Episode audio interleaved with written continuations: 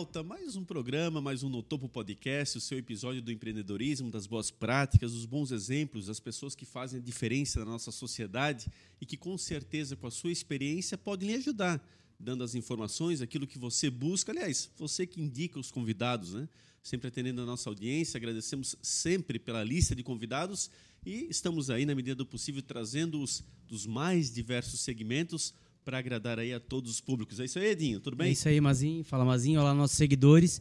É mais um programa com um convidado num segmento novo que a gente ainda não tinha abordado, mas que você, nosso seguidor, sugeriu, pediu e está aqui para compartilhar sua história, compartilhar muito do seu aprendizado para servir de inspiração.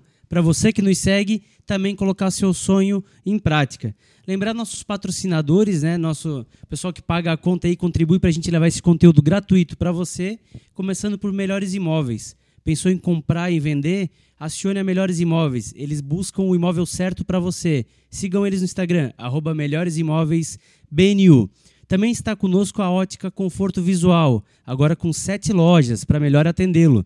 Na Ótica Conforto Visual, o foco é você. Sigam eles no Instagram, arroba Ótica Conforto Visual. E também está conosco Etiquetas Dala, rótulos, ribbons. Quer deixar seu produto bonito? Procura eles lá, fala com nossos amigos lá que eles têm o melhor produto para deixar o seu produto ainda melhor. Sigam eles no Instagram, arroba Etiquetas Dala. É isso, né, Sheila? É isso aí. E para você que ainda não conhece as nossas redes sociais, nos procure lá no Instagram, no Facebook, com o nome no Topo Podcast. Lá você vai poder sugerir os convidados que você quer ver por aqui, vai poder mandar perguntas para os convidados semanalmente. E no YouTube você assiste essa entrevista no canal no Topo Podcast ou pode ouvir em qualquer plataforma de áudio. Então, Mazinho, quem é que está aqui conosco hoje? Olha, grande orgulho a gente ter realmente uma referência como ele aqui conosco, um cidadão que vai explicar um pouquinho da sua história, porque tem muito. Olha, mas uma folha de serviços extensa aí, uma colaboração com a cidade de Blumenau fantástica, um profissional de primeira linha, primeiro gabarito. Valmir Zanetti, muito obrigado por ter aceito nosso convite e estar aqui conosco. Bom dia, Mazinho, bom dia a todos. Né? É, é um prazer poder compartilhar um pouco dos nossos erros e acertos. Né? É, tenho certeza que é, a gente tem se dedicado ao máximo, a gente acredita e é apaixonado por Blumenau, mesmo não sendo nascido aqui, né? mas já há quase 30 anos fixando residência com, com esposa e filha. Hoje o meu neto nasceu aqui, né? Então já está com três anos. Então é, é um orgulho poder compartilhar algumas coisas que a gente acredita. E eu tenho dito, né, Mazinho, que a gente tudo que está sendo feito, né, para o turismo regional ainda é embrionário dentro da proposta que se tem de Blumenau de fato ser um grande destino turístico pelo potencial e pela marca que é. Sem dúvida. Bombeiro, eu queria só realmente partir bem do princípio mesmo, até porque nós temos muitas pessoas de fora que nos assistem. E eu fiz uma pesquisa boa sobre a tua vida. Você é de Rio das Antas. É, é verdade. É isso? É verdade. é, eu tenho muito orgulho de dizer que, que eu nasci e saí de lá com 20 anos, 21 anos.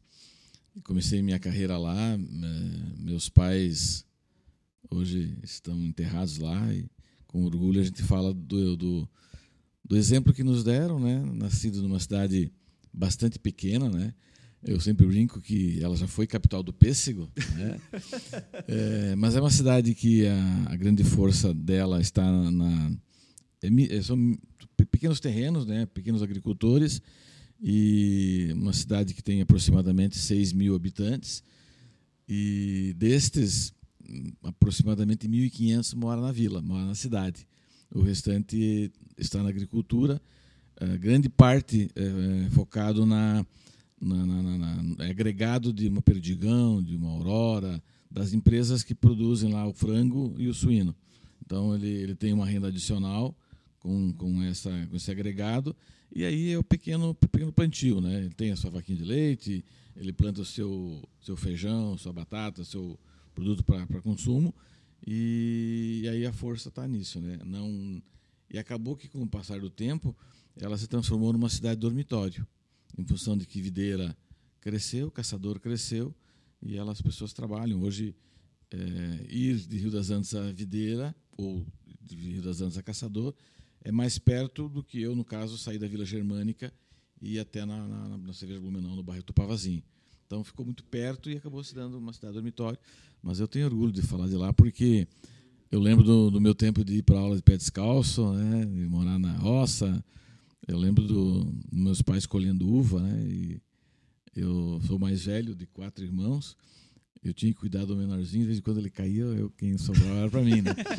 E a gente ia para baixo da, debaixo da parreira, e eles colhendo uva, e depois eu lembro deles encaixotando a uva para depois vender, né? Então são coisas gostosas, nostálgicas e que é, fazem a gente valorizar de onde veio. Eu sempre procuro resgatar isso, né? Não, jamais perder a origem de onde dúvida, nós viemos. Né? E, e, aí, dessa forma, a gente homenageia a todos, viu, Valmir? Porque são muitos do Oeste, do meio Oeste, que estão aqui na nossa região. Então, você é mais um filho dessa terra que mostra exatamente o quão né, esse orgulho ele é forte e, de fato, tem que ser porque Blumenau abraça todos e é dessa forma que hoje, olha, o que você é, o que você é, representa para nossa cidade, você já é um blumenauense e aí essa, essa trajetória ela é sempre muito especial, quer dizer, fica marcado no teu coração eternamente e o orgulho eu tenho certeza para Rio das Antas, para toda a grande região e ver um filho aqui né, em Blumenau vencendo numa cidade mais distante, mas colaborando incisivamente para o progresso dela. É, a gente lembra com, com carinho do tempo que estudou no Colégio das Freiras, né, que era forte na cidade. É, fiz o, contabilidade no DOT em Caçador, depois a faculdade de administração em, também em Caçador, né, na, na FEARP. Então a base foi feita lá. Né? Depois disso é o desafio, é a loucura de empreender e, e, de querer sempre mais. Né? Isso que a gente traz do DNA é, da minha família. Meus tios, meu pai, eles diziam assim que é, meu avô, quando veio do Rio Grande do Sul, eles estavam na época construindo estrada de ferro naquela região. Perfeito. Então eles trabalhavam na roça todos eles, né? E meu avô cortava lenha para fazer aqueles dormentes da estrada de ferro. Perfeito. E eu lembro de, de meu pai dizendo assim, né, era o mais velho dos irmãos, ele dizia: ah, nós precisamos pensar em dar uma qualidade de vida melhor para os nossos filhos do que nós temos, né? Porque acordava ainda era escuro, né? Para ajudar os pais e, e eu que sobrava. Meu pai, ele teve toda a sua trajetória, foi virou empresário, bem sucedido, mas ele não sabia ler. Ele, ele morreu sem saber ler. Ele assinava o nome copiado. Então é o, é o orgulho que eu tenho de poder é, ter conquistado o que conquistamos, tanto eu como meus irmãos, é, seguindo o exemplo de alguém que fez muito, né, mas não se pegou por não ter alguma, não ter estudo, não ficou sofrendo. Ah, eu, eu sou um coitado que não consegui. Sim, não, eu, eu, eu, ele fazia contas, ele conhecia os números, mas ele não sabia ler. Ele era formado na escola da vida. Exatamente. Não é isso, né? Então, isso é orgulho de, de, de vir de Rio das Antas. É, hoje, nós, meus irmãos também já não estão mais lá, né? Tem uma irmã em Curitiba, outro está fora. Um, infelizmente, faleceu há, há três anos. Mas a raiz ficou, né? Com certeza, sem dúvida. E como é que veio parar em Blumenau? Conta essa história para chegar até aqui. Eu.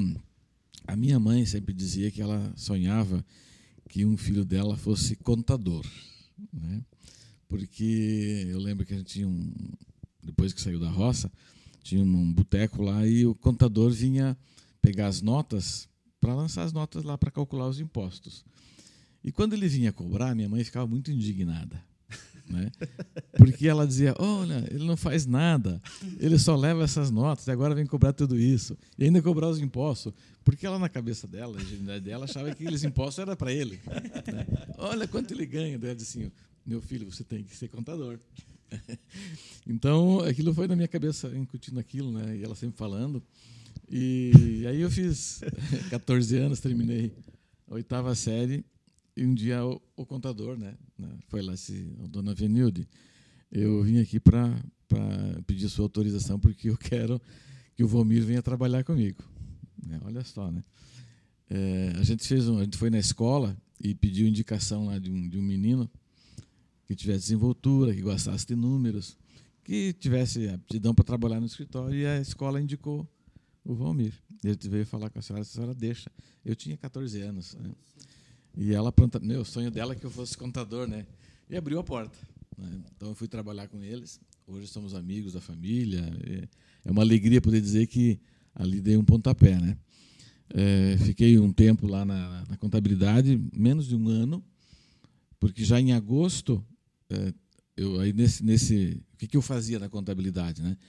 É, eu ia nas, na, na oficina mecânica, é, lá na, na, na, lojinha de roupa, na farmácia, nas poucas empresas que tinham lá, buscar documento para lançar. Eu lançava, depois levava lá as guias e cobrava lá o, o carnê de INSS na época, nem era INSS. Só, né? só lembrar o pessoal, Mir, que pode estar um pouco fora do contexto, é que na época não tinha essa informatização. Nada. Você fazia tudo manual, então Sim. você tinha que buscar e levar Sim. de volta. Né? Lançava no livro né, o- É isso as aí. informações, datilografava o que tinha que datilografar, as guias para poder pagar, e eu ia para o banco, levava no banco. Então, lá no banco também não existia nada automatizado. Isso estou falando de 78, 79. Né? E aí, ah, lá no banco, um determinado dia, o gerente do banco foi lá conversar com, com o meu chefe lá, o dono da contabilidade, ó, eu tenho uma vaga lá no banco e fizemos uma pesquisa lá entre os, os funcionários e chegamos no nome do Valmir. A gente está Caraca. convidando ele para trabalhar conosco lá, né, como office boy. Aí eu já tinha 15 anos. e office boy, né, olha só, uma vida da. Porque o outro office boy teve um problema de saúde, hepatite C na época, era algo que afastava e ficava né, totalmente isolado. E eu fui para o banco. E fiquei 22 anos dentro do banco, então eu fiz carreira. Né?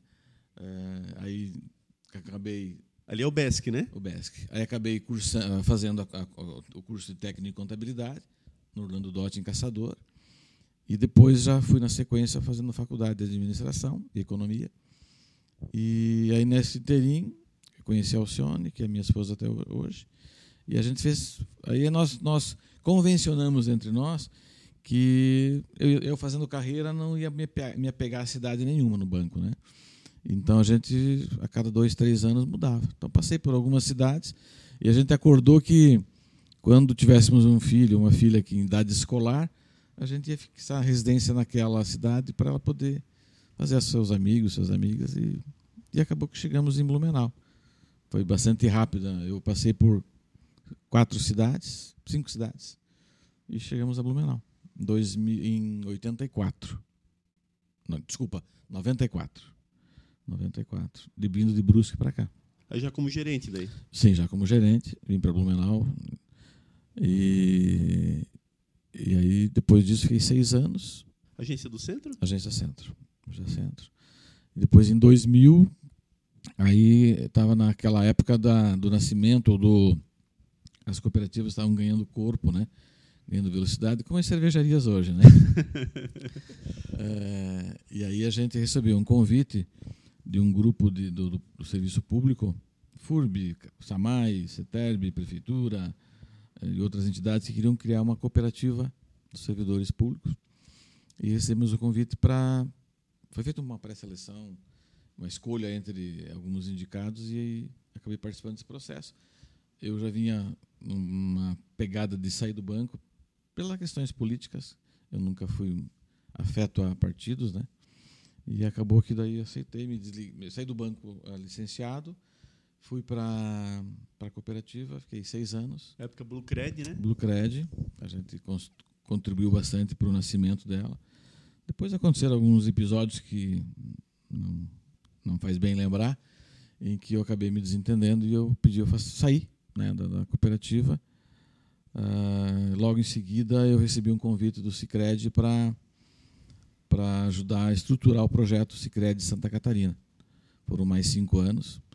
E ao todo, nessa história, desde o do convite lá do banco em- eh, até, até eu sair, foram 32 anos de, de serviços bancários. Né? Eh, muito aprendizado, muito conhecimento, mas o principal disso tudo, né, é a gente construiu muito relacionamento. E eu tenho dito que nesse período a gente, eu construí a coisa talvez mais importante que eu tenho, né, é, que é credibilidade, é respeito das pessoas. Né? Eu sempre digo que isso não tem preço, sabe? Sem você não dúvida. consegue comprar isso. Isso você vai construindo e a coisa que eu mais prezo, né, é, é dar retorno para as pessoas. E a gente vive agora um momento bastante difícil na economia e os nossos negócios, principalmente a cervejaria, ela sofreu bastante no processo eh, da pandemia. Uhum. né? Então a gente pode falar um pouquinho mais depois, Sim. mas a gente tem dito para cada parceiro é, é, um, é um momento de desafio, mas é um momento de se você acredita na tua operação, se você acredita no que está fazendo, é ser, é ser transparente com a outra parte, né? Então isso vale para o negócio, isso vale para o relacionamento, isso vale com o fornecedor, isso vale para tudo, né? Então isso, esses 32 anos me deram isso, muito relacionamento e, e a construção de uma marca eh, de respeito. Você vai pesquisar, tu vai vai ver que a gente tem conquistado isso. Né? E, durante esses 32 anos, chegou a empreender em algum momento ou foram focados no banco mesmo e empreendimento, os, os empreendimentos vieram depois? É, sempre focado na principal atividade, que era o banco, depois a cooperativa, mas é, nunca sem ter uma segunda ou uma terceira atividade. É, eu, eu, falando lá de Rio das Antas, né? Eu, eu, eu lá também eu, eu tinha, é, eu, eu, eu fiz minha faculdade com outras atividades. Eu tinha, eu lembro assim que eu não estava no banco ainda e é meio difícil imaginar o Valmir DJ, né? Nos momentos como hoje, né? Então, é, eu lembro que eu tinha 14 para 15 anos, eu consegui comprar uma caixinha de som e um, grava, um, um, um gravadorzinho, né? Imagina fita cassete, né? E eu fazia, alguém tinha aniversário, eu cobrava uma taxinha, ia lá com a minha caixinha de som nas Olha costas, só. ia lá fazer. Então eu me preparava antes, né, durante a semana, é, com a seleção de música que, que a pessoa queria, né? Então eu sempre tive isso de ter outras atividades, desde aquela época. E aqui também, depois que na época de banco, principalmente quando nós fixamos em Blumenau, é, a gente teve, eu tinha uma empresa de treinamento com outros dois sócios, hoje até hoje ainda amigos, é, o Ayrton e o Gelson. O Gelson estou indo, né? Treinamento de quê?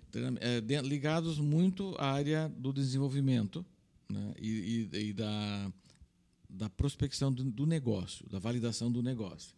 Então a gente teve sempre bons resultados nesse sentido, mas preparando a, eu, eu sempre questionei muito, é, eu pelo menos não gosto disso, né?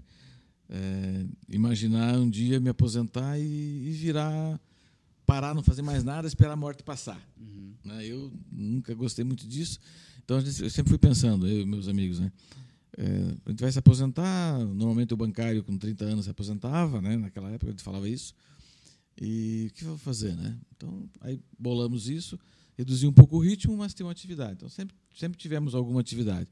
Foi por isso que acabou nascendo depois o Empório. Eu, eu estava no Cicred e a gente já tinha a, a nossa empresa, de, que é a Walker Associados, é, fazíamos gestão, inclusive, uma época fizemos a gestão do, do, do Shopping H, lá nos anos 99, 98, 2000. Então, a gente tinha alguns, alguns clientes e, e aí, mesmo na atividade bancária, a gente participava de alguma coisa. Ô, Vomir, daqui a pouco já vamos entrar no Empório, que é um capítulo hum. toda a parte, mas eu, eu queria só um recorte em cima da tua carreira bancária. Olha, olha a coincidência do destino. Quando você vem a Blumenau em 94, na gerência do BESC, eu sou esse office boy do banco. Eu estou, no caso, na Caixa, na hum. Caixa Econômica, ali eu começo a minha vida profissional, sendo esse office boy. E aí eu queria pegar esse recorte do BESC, porque eu estava muito lá presente, para tu explicar um pouco para o pessoal, porque hoje é muito simples, hoje tudo é automatizado, hoje tudo é eletrônico. Agora, naquela época, a fila ela dava volta ao redor da agência. A agência é aquela do centro, que hoje está desativada, um prédio maravilhoso. Sim. Mas ela, a gente era contratado, esse era o primeiro emprego da maioria dos meninos, porque você ficava tarde na fila, Sim. não tinha senha, Sim. não existia nada disso. Era em pé, fila indiana, um atrás do outro. Nem muita preferência não tinha para quem era gestante ou não, idoso, era todo mundo junto na mesma fila.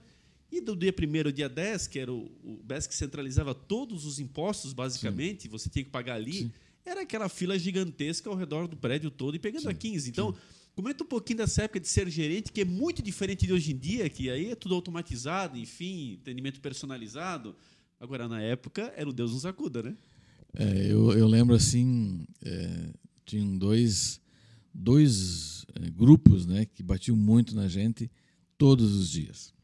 Um era o sindicato, né? então era comum, você deve lembrar disso, sindicato lá, você na fila, e o sindicato do lado com uma caixinha de som e detonando com a gerência, né?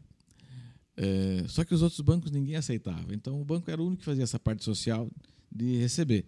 Depois as lotéricas começaram a abraçar Perfeito. isso, né? E o outro grupo era, eu lembro assim muito, uh, do Bolinha, né, da Rádio Menina. Sim, Carlos Eduardo é, Bolinha é, Como ele batia na gente e, de vez em quando ia lá explicar. mas assim, por que, que eu vim para Blumenau na época? Porque eu dizia que eu gostava de fila. e aí os caras, ah, tu gosta de fila, então tu vai lá resolver esse problema. Eu, eu realmente gosto de fila, andando. Porque não tem, não tem mais nada, nada mais triste do que se montar um empreendimento e não ter cliente. Perfeito. Agora, você montar um empreendimento e você ter fila para entrar no teu empreendimento é maravilhoso. Agora, você tem que ter capacidade de gestão para essa fila andar. E ela andar com qualidade. Então, nós fizemos muitas coisas na época, quando a gente veio para cá, e que acabaram é, modificando. Né? É, a gente, na época, acabou criando obrigatoriamente, ah, eu vou criar alternativas. O banco vai bancar isso? Vamos dar um jeito. A diretoria veio, a gente criou, através da Associação dos Gerentes, algumas alternativas. Por exemplo, em função disso, nós criamos uma área dentro do banco exclusiva para atender, porque o que, que arrebentava e fazia essas filas enormes? Era você, office boy, uhum. ir para lá com uma lote com e... 300 documentos para autenticar. Isso aí. E eu, eu, eu estou atrás para pagar um carnê. Exatamente. Mas eu ficava ali um dia inteiro, porque dava azar de ter 30 caixas e ter 30 é, uhum. meninos de, de, ou office boys de empresas com, ou contabilidades, uhum. com muito documento. Uhum. E aí, quem tinha um documento ficava atrás. Nós criamos uma retaguarda, uma empresa, ter, montamos um grupo terceirizado, e aí esses malotes, você entregava o malote, e aí nós aliviamos um monte. Foi. Esse foi o primeiro grande sacada.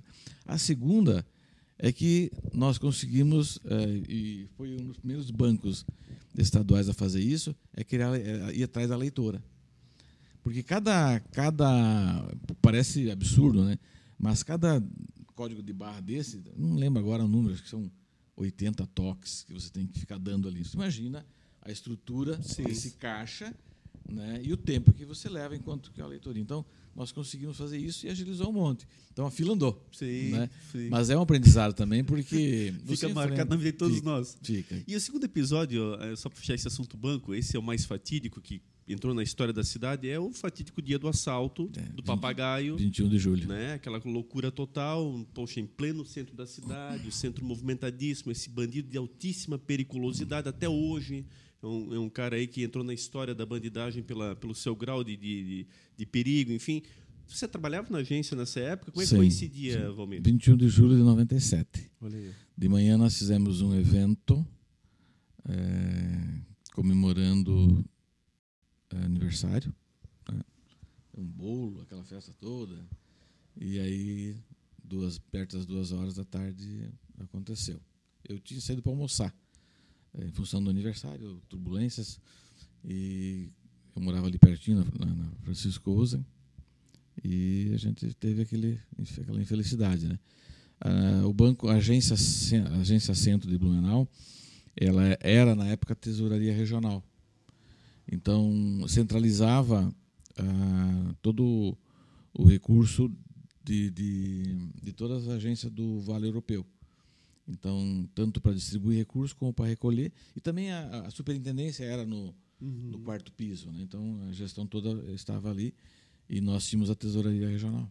Então, uh, de alguma forma, eles tinham informações privilegiadas uhum. que a gente uhum. desconhece, grampo de telefone, alguma coisa nesse sentido e eles sabiam daquela daquela coleta, né? E vamos lembrar que na época não existiam portas de segurança, não, não. muito diferente da época atual. Sim, na época sim. entrava todo mundo, você não tinha sim. nenhum tipo de revista, não é. tinha nada, né? Não, era um, era um outro momento e infelizmente se perdeu vida, né? Faleceu um segurança. segurança, né?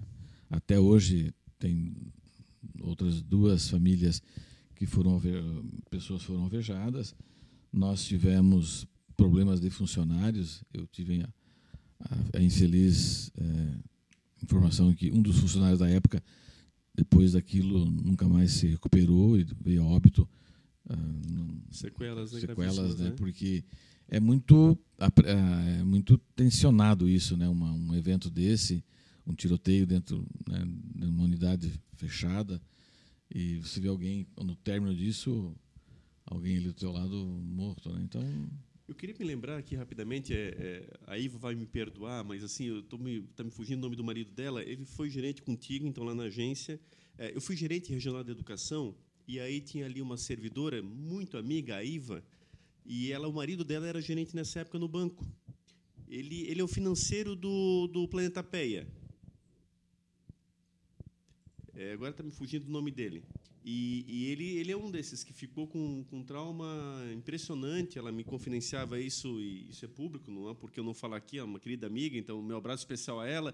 Me foge o nome agora do esposo dela, mas foi teu companheiro lá no banco e, e passou esse, esse mal bocado no dia. Então, só para mostrar de forma muito clara essas sequelas que você cita, ou seja, é, a agência Centro, incrível, na né? época, ela tinha, nessa época, era, era uma uma das maiores do estado, nós tínhamos na época algo em torno de 400 colaboradores, né? Sim, Entre funcionários grande, né? estagiários, éramos em acho que oito gerentes ou dez gerentes. Tínhamos tudo quanto era empresa grande, tínhamos um posto de serviço, então era bem, era bem grande a equipe. É, e, e, e, lamentavelmente, de vez em quando a gente sofria isso, né? Ah, exemplo do que foi agora, antes de ontem, é o salto da, em Timbó, né, do Cicobi. Sim, exato. Então, hoje hoje não circula mais dinheiro, né? O que circula hoje é pouquíssimo dinheiro que circula. Mas na época, 97, 98, não se falava de cartão de crédito. Né? Exato. Era, era, raro isso, né? É, o, o, documento é o dinheiro é espécie e cheque. Exato. Né? Hoje já já mudou muito, tanto é que eu conversava com o pessoal da, da polícia no final de semana e eles dizia ah, ontem de manhã, aliás, na vila, ele dizia que hoje o, o novo local de assaltos hoje são as relojoarias, né? As joalharias, Verdade. por causa do, do ouro, tá por causa do diamante, né? Verdade. Então, é, isso vai ser um ciclo, vai se inventando, é. né? Mas é triste isso porque se perde pessoas, né? Isso foi, uma, foi um momento é bem, bem difícil para né? todo Não, mundo. Só, né? só para deixar registrado, quer dizer, a participação tua em episódios tão pitorescos da cidade Sim. e o da fila foi muito legal. Eu faço aqui então o registro, não sabia dessa situação, mas realmente Sim quando passou a ter um caixa exclusivo, mudou para todo mundo e Sim. pequenas ideias que mudam e têm grandes impactos. Essa que é a verdade, né? A gente fez uma outra coisa bem interessante, que a gente puxou o horário de abertura duas horas antes. Perfeito. Lembra Lembro disso? também. A gente antecipou em duas horas. Lembro. É, criou algumas alternativas. Porque, pasme, né, gente? É, naqueles dias, outra coisa que a gente fez uma campanha muito grande para tirar os vencimentos do dia 10 porque tudo vencia dia 10. Se vocês observarem, hoje em dia, a maior parte dos condomínios passou para o dia 5. Perfeito. Ninguém, ninguém jogou para trás, né? Puxaram para frente. Pode ver que muitos dos condomínios puxaram, porque a gente fez, fez um trabalho, é humanamente impossível né? você querer que tudo no dia 8, 9 10. Quer ver quando o dia 8 caía num sábado, 9 no domingo e 10 na segunda. Aí o caos estava instalado. Né? Aí a fila ia lá no lá embaixo na, na Flamingo, né? e, e, era muito, era absurdo. É né? Era absurdo. A gente chegava na agência às sete e meia da manhã, já tinha fila.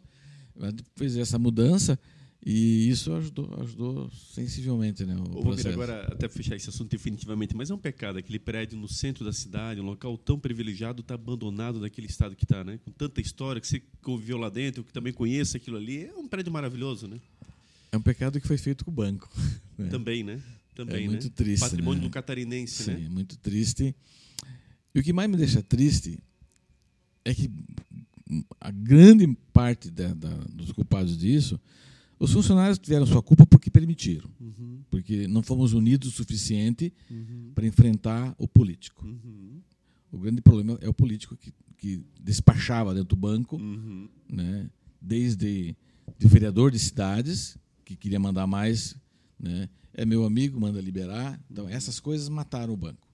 Literalmente mataram o banco. E não tenho medo de falar isso porque é a verdade. Né? É a verdade.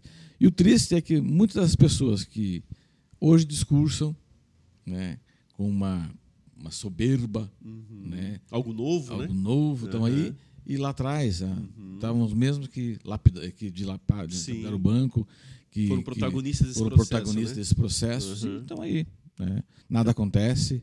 Tem, tem, os gaúchos sabem, o Banrisul está aí até tá hoje. Sim. Vários estados mantêm seus bancos é, até hoje, né? Eu acho assim hilário, né? Porque eu fui algumas vezes, eu e, um, e, um, e o Milton, um colega de banco, nós, é, eu em uma fase do banco, eu, eu, também, além de trabalhar na agência aqui, eu, eu implantava produtos né, nas outras regionais e, e, e, a gente fez um trabalho no BRB, em Brasília, né? Sim. Ficamos uma semana lá, mostrando case de sucesso daqui. Olha só. Eles implementaram, deu certo, funcionou, o banco está funcionando. Nós que desenvolvemos o case, não conseguimos sobreviver. Eles fizeram o dever de casa, está lá o BRB. Patrocinador master hoje do Flamengo. Exato, uma, uma potência, né? Mesma coisa o Banrisul. Então, é a prova que querendo dar. E, e assim, né, Valmir, é, é do propósito de em cada cidade catarinense ter uma agência do BESC, ou seja, o cidadão tinha essa possibilidade, porque muitas pessoas não têm sequer uma agência bancária na Sim, sua cidade. As cidades pequenas têm muita dificuldade disso. E aí um banco estatal ele vem muito com essa proposta, né? ele vai além Sim. das questões de mercado. Né? E aí entram as cooperativas. Elas, elas tiveram um espaço, aí, né? elas, souberam aproveitar isso. Abraçaram esse espaço e, e hoje conquistaram. Mas deixa eu, já que você falou de em, to, em, ter, em, todo, em ter banco em todas as regiões, eu sempre ficava citando uma coisa, o tempo de Rio das Antas. O banco foi criando as agências, né, o banco é de 62. O banco foi criando as agências e ele foi dando o número conforme a, a- ah, abriu a primeira, é, a agência central Florianópolis, a segunda, que agora me foge o nome, Blumenau é a número 3. Né? Rio das Antas é 19. É 19. De 300 e poucas que abriu. Olha só. É, Videira é 33. Olha aí, ó. Caçador é 34. Rio das Antas está na frente. Está na frente. Então, a importância que tinha na, na Rio das Antas, eu acho que é de 64, 65. Né? A importância que tinha para aquela região, a cidade de Rio das Antas. Sem dúvida. né? Sem dúvida. Depois, obviamente, por algum fator político, geográfico, de oportunidade de instalação, porque daí se instalou Perdigão e foi aquele boom. A madeireira evoluiu em Caçador, mas Rio das Antas ficou parado. Então, para você ver como representava, e eles foram abrindo em função das questões. Claro, também tinha fator político, Sim, né? o sim. político mais forte puxava a primeira agência para a região dele, o outro nem tanto, mas tinha os aspectos de fomento, né? de como fazer, de, de, de oportunidade da região. Sem então, dúvida. das Antas é, é ó. 19. E só para é só pra fechar, a minha avó até hoje vai no BESC. Ela não vai no Banco do Brasil, no Itaú, no Bradesco. Ela vai no BESC. dela é o Besc. A lembrança dela é o BESC. Sim. Não, é Eu- uma atividade grande. Eu, a gente conversa, a gente tem um grupo, inclusive dia 25 de novembro, a gente vai se encontrar novamente os, os ex-besquianos de Blumenau. A gente encontra uma ou duas vezes por ano, né? Um grande grupo, né? Dá 80, 100 pessoas. E a gente tem essa questão nostálgica, né? Porque é, era uma marca muito forte porque ela tinha um social muito grande. É, e assim, as pessoas, é, claro, xingam um monte por causa das filas, mas só tinha fila porque ninguém queria fazer aquele serviço. Oktoberfest, a bilheteria os Sim. primeiros anos todos Sim. Besk. Todos, todos. A Sim. marca Besk era impactada ali E direto. aí, de novo, né? Por que, que eu fui fazer o empório? Porque as pessoas que queriam ah, construir lá, elas olhavam para aquilo e, e eu, desde que vim para cá, eu fazia, eu era coordenador geral financeiro da Oktober. Ah, olha aí. Então ó. eu tinha os números de todo o processo. Bom, se você tem os números, dá para estruturar melhor, né? Toda uma, uma questão de, de coeficientes, de valores, e entender se a operação é viável. Então, uma coisa, uma porta abre outra, né? Então, de novo, vem o BS Então tá aí o na- fiozinho da na, meada. na história. Daí é, a- é o link para ir para o Empório. Vamos partir para o Empório, Dinho? Vamos, vamos lá. E aí, na sequência, você sai da Cicred. Na verdade, a gente, eu saí do Sicredi só em 2010. E o Empório, o edital do Empório foi em 2007. Final de 2007, eh, a parte burocrática. Nós assinamos o, o contrato, acho que foi em fevereiro de 2008. E começamos a obra em abril e entregamos ela em 25 de setembro. Só explicando para o nosso internauta, Valmir, o que é o Empório, para que ele entenda direitinho o que, você está se referindo. Então, até 2000. ah, bom, vamos voltar um pouquinho antes, né?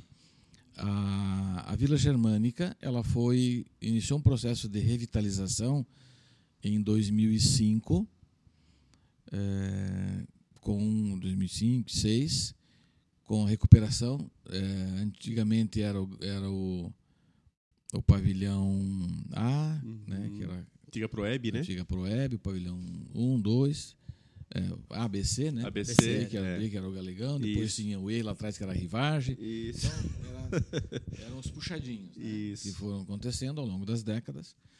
E o, o governo do- eh, municipal da época resolveu revitalizar. Nessa revitalização, eh, esses anexos todos foi, foi para o chão Uhum, e se construiu o que é hoje setor 1, 2, 3. Uhum. Depois veio o 4, né? Perfeito. onde eles podem, eles se transforma num salão só e, e se confirmou como um dos maiores equipamentos para eventos né, do Brasil.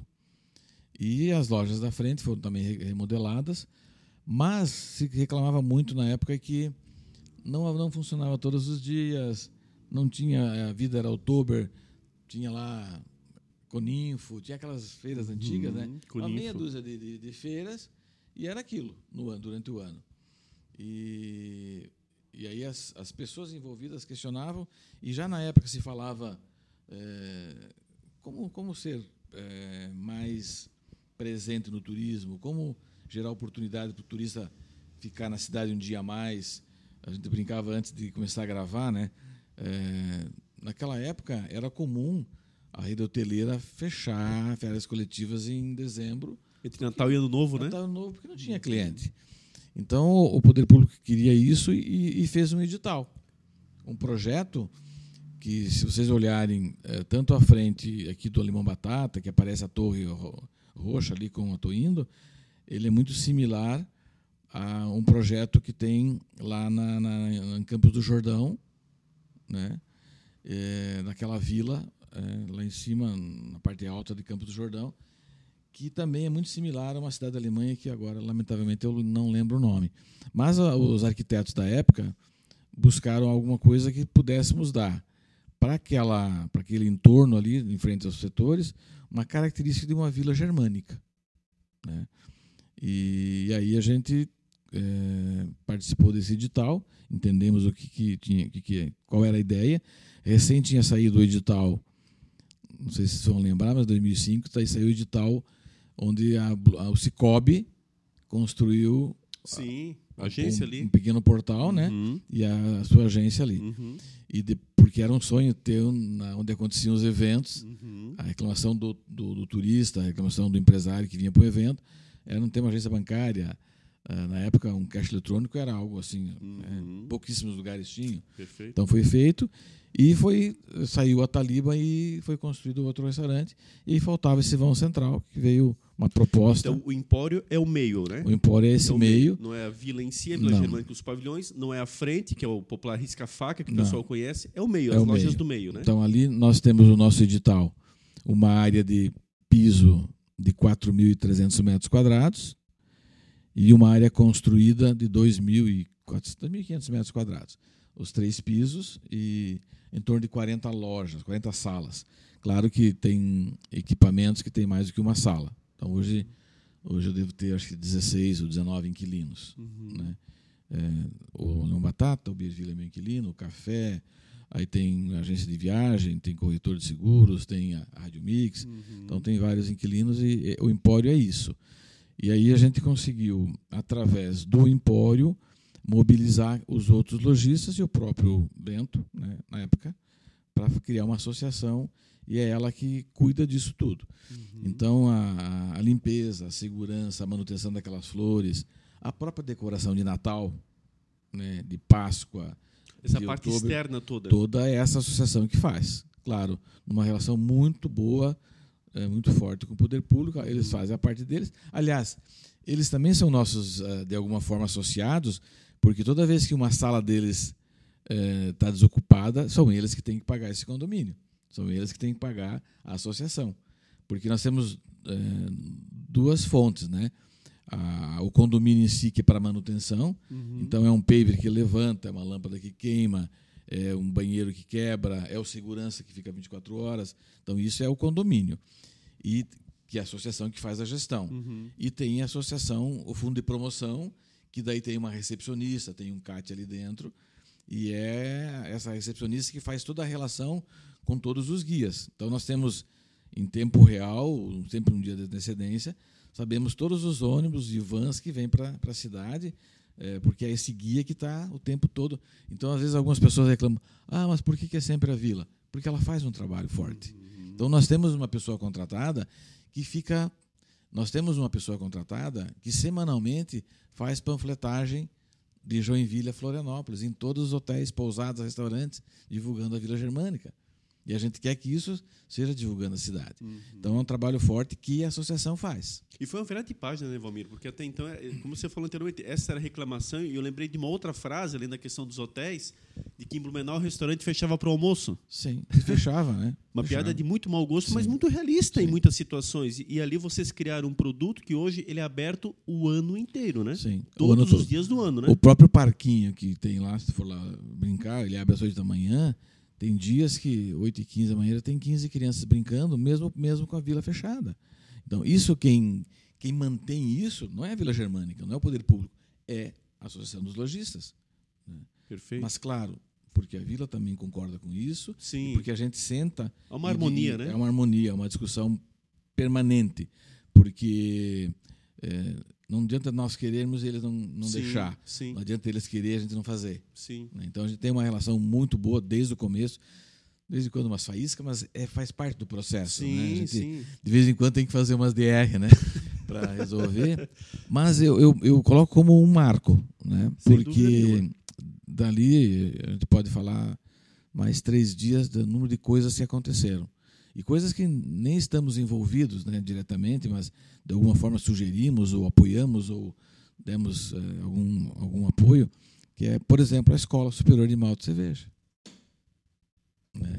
Que hoje é um case internacional e as pessoas não se dão conta da importância que, essa, que esse equipamento tem para nossa cidade e Que pessoas do Brasil inteiro e até de outros países, De outros países. serem alunos aqui, Sim, né? 1.500, 1.800 alunos por ano novos que vêm para cá, que estão alugando uma casa, que estão co- colocando combustível no seu carro, que estão construindo uma padaria, sabe? Que estão é, movimentando a economia para cursos de 15 dias, 3 meses, 6 meses, 2 anos, como é os cursos, 3 anos, como é os cursos de engenharia, alimento e cerveja.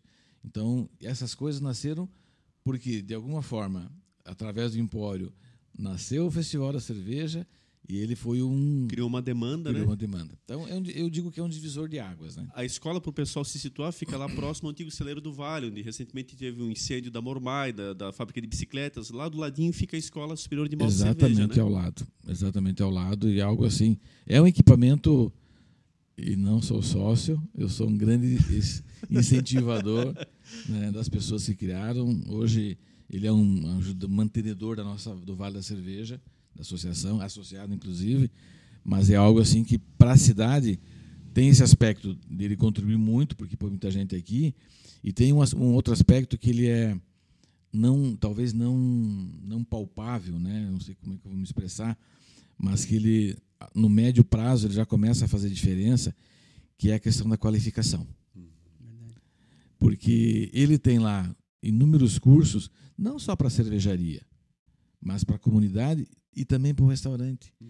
Para quem trabalha alta gastronomia, você trabalhar a sommelieria, né? Para você eh, realmente qualificar o seu empreendimento. Então isso você não consegue perceber no dia seguinte, na semana seguinte, mas no médio prazo tu vai ver como nós temos casas em Blumenau hoje que já tem no seu quadro né, o sommelier.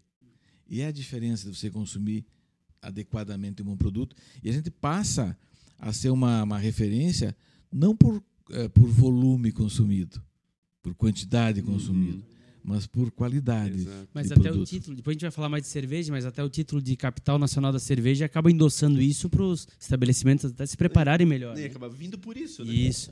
Mas eu queria voltar, como é que um cara lá do banco tem essa ideia de entrar num negócio desse? Como é que foi isso nessa época? Qual foi essa decisão? Se alguém dissesse na época para mim é, 10% do que está acontecendo, eu provavelmente eu chamaria de maluco. Porque na época era, era uma visão assim muito, é, muito mais simples, né? É um, é um empreendimento, é, a gente se, se, se incomodava um pouco com essa história, porque como, vamos voltar lá para o Besc, né? O Besc não fazia só Oktober. Qualquer festa que tinha lá na Vila Germânica, Perfeito. eles iam no, eles iam no Besc, na agência. Se a agência não aceitava, eles iam no vereador. e esse vereador ligava para alguém no banco e ele dizia assim: vocês têm que ir lá fazer o caixa. Então a gente estava lá dentro da Vila Germânica todo dia. Todo dia, toda hora. porque qualquer evento lá da A feira. bilheteria fixa, né, Sim, Valmir? Pesque. Sim, sim. A Feira da Amizade era os nossos caixas. A Festa Itália nosso caixa. Tinha um bailão, eles, ligavam lá. E aí o Leandro disse: vinha, ó, você tem que ir lá fazer o caixa. Então a gente estava lá dentro, a gente vivia aquilo. Então a gente imaginava que aquilo tinha mais potencial do que simplesmente estar lá isolado fazendo eventos. Né? Mas não imaginava que ia se transformar no que transformou. Claro que é, quando. E aí a história né, da. a- eu via isso ontem em outra conversa, alguém dizendo assim: na tragédia, né, na dificuldade, é que o potencial desabrocha, né? É onde você tem que ser criativo.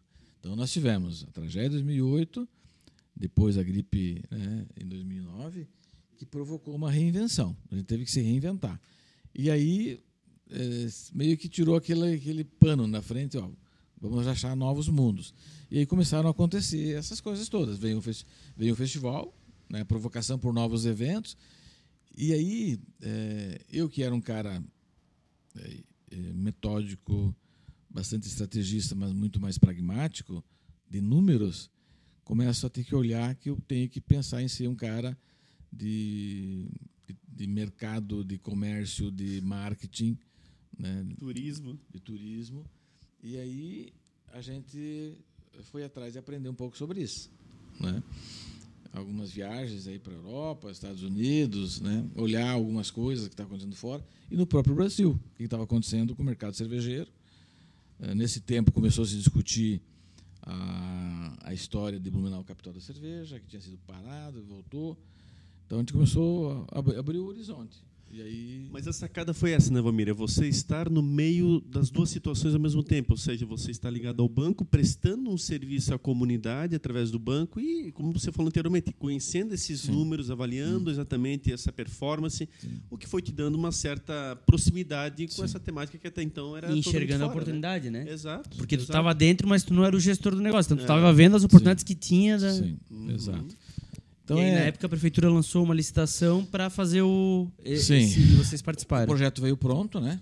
Então a gente teve e sofre até hoje algumas coisas porque eh, quando a gente pegou o projeto eh, com os sócios, a gente olhou para ele e e olhamos assim, poxa, mas é um projeto de 25 anos, é um projeto talvez que depois fique mais tempo. eh, ele não pode ser um projeto que nos ingesse. Então o que que a gente fez? Uma das primeiras coisas que a gente fez foi mudar um pouco a concepção de algumas coisas e permitir que ele transformasse. é, a estrutura é uma, mas o restante eu posso remodelar. E foi o que a gente fez. Né? Mas ele é um projeto que, na, das necessidades da época, ele não previa elevador. As questões de acessibilidade, as demandas e exigências da época eram, eram outras. Outras leis na época. Eram né? outras leis e a gente precisou corrigir, até hoje corrige. Tanto é que a gente demorou 12 anos para conseguir o habits daquilo ali. Porque tamanho eram. é, a gente só há dois anos atrás conseguiu instalar gás. Como é que a gente vai trabalhar com cozinha daquele tamanho num botijãozinho de gás? Porque é, não foi previsto.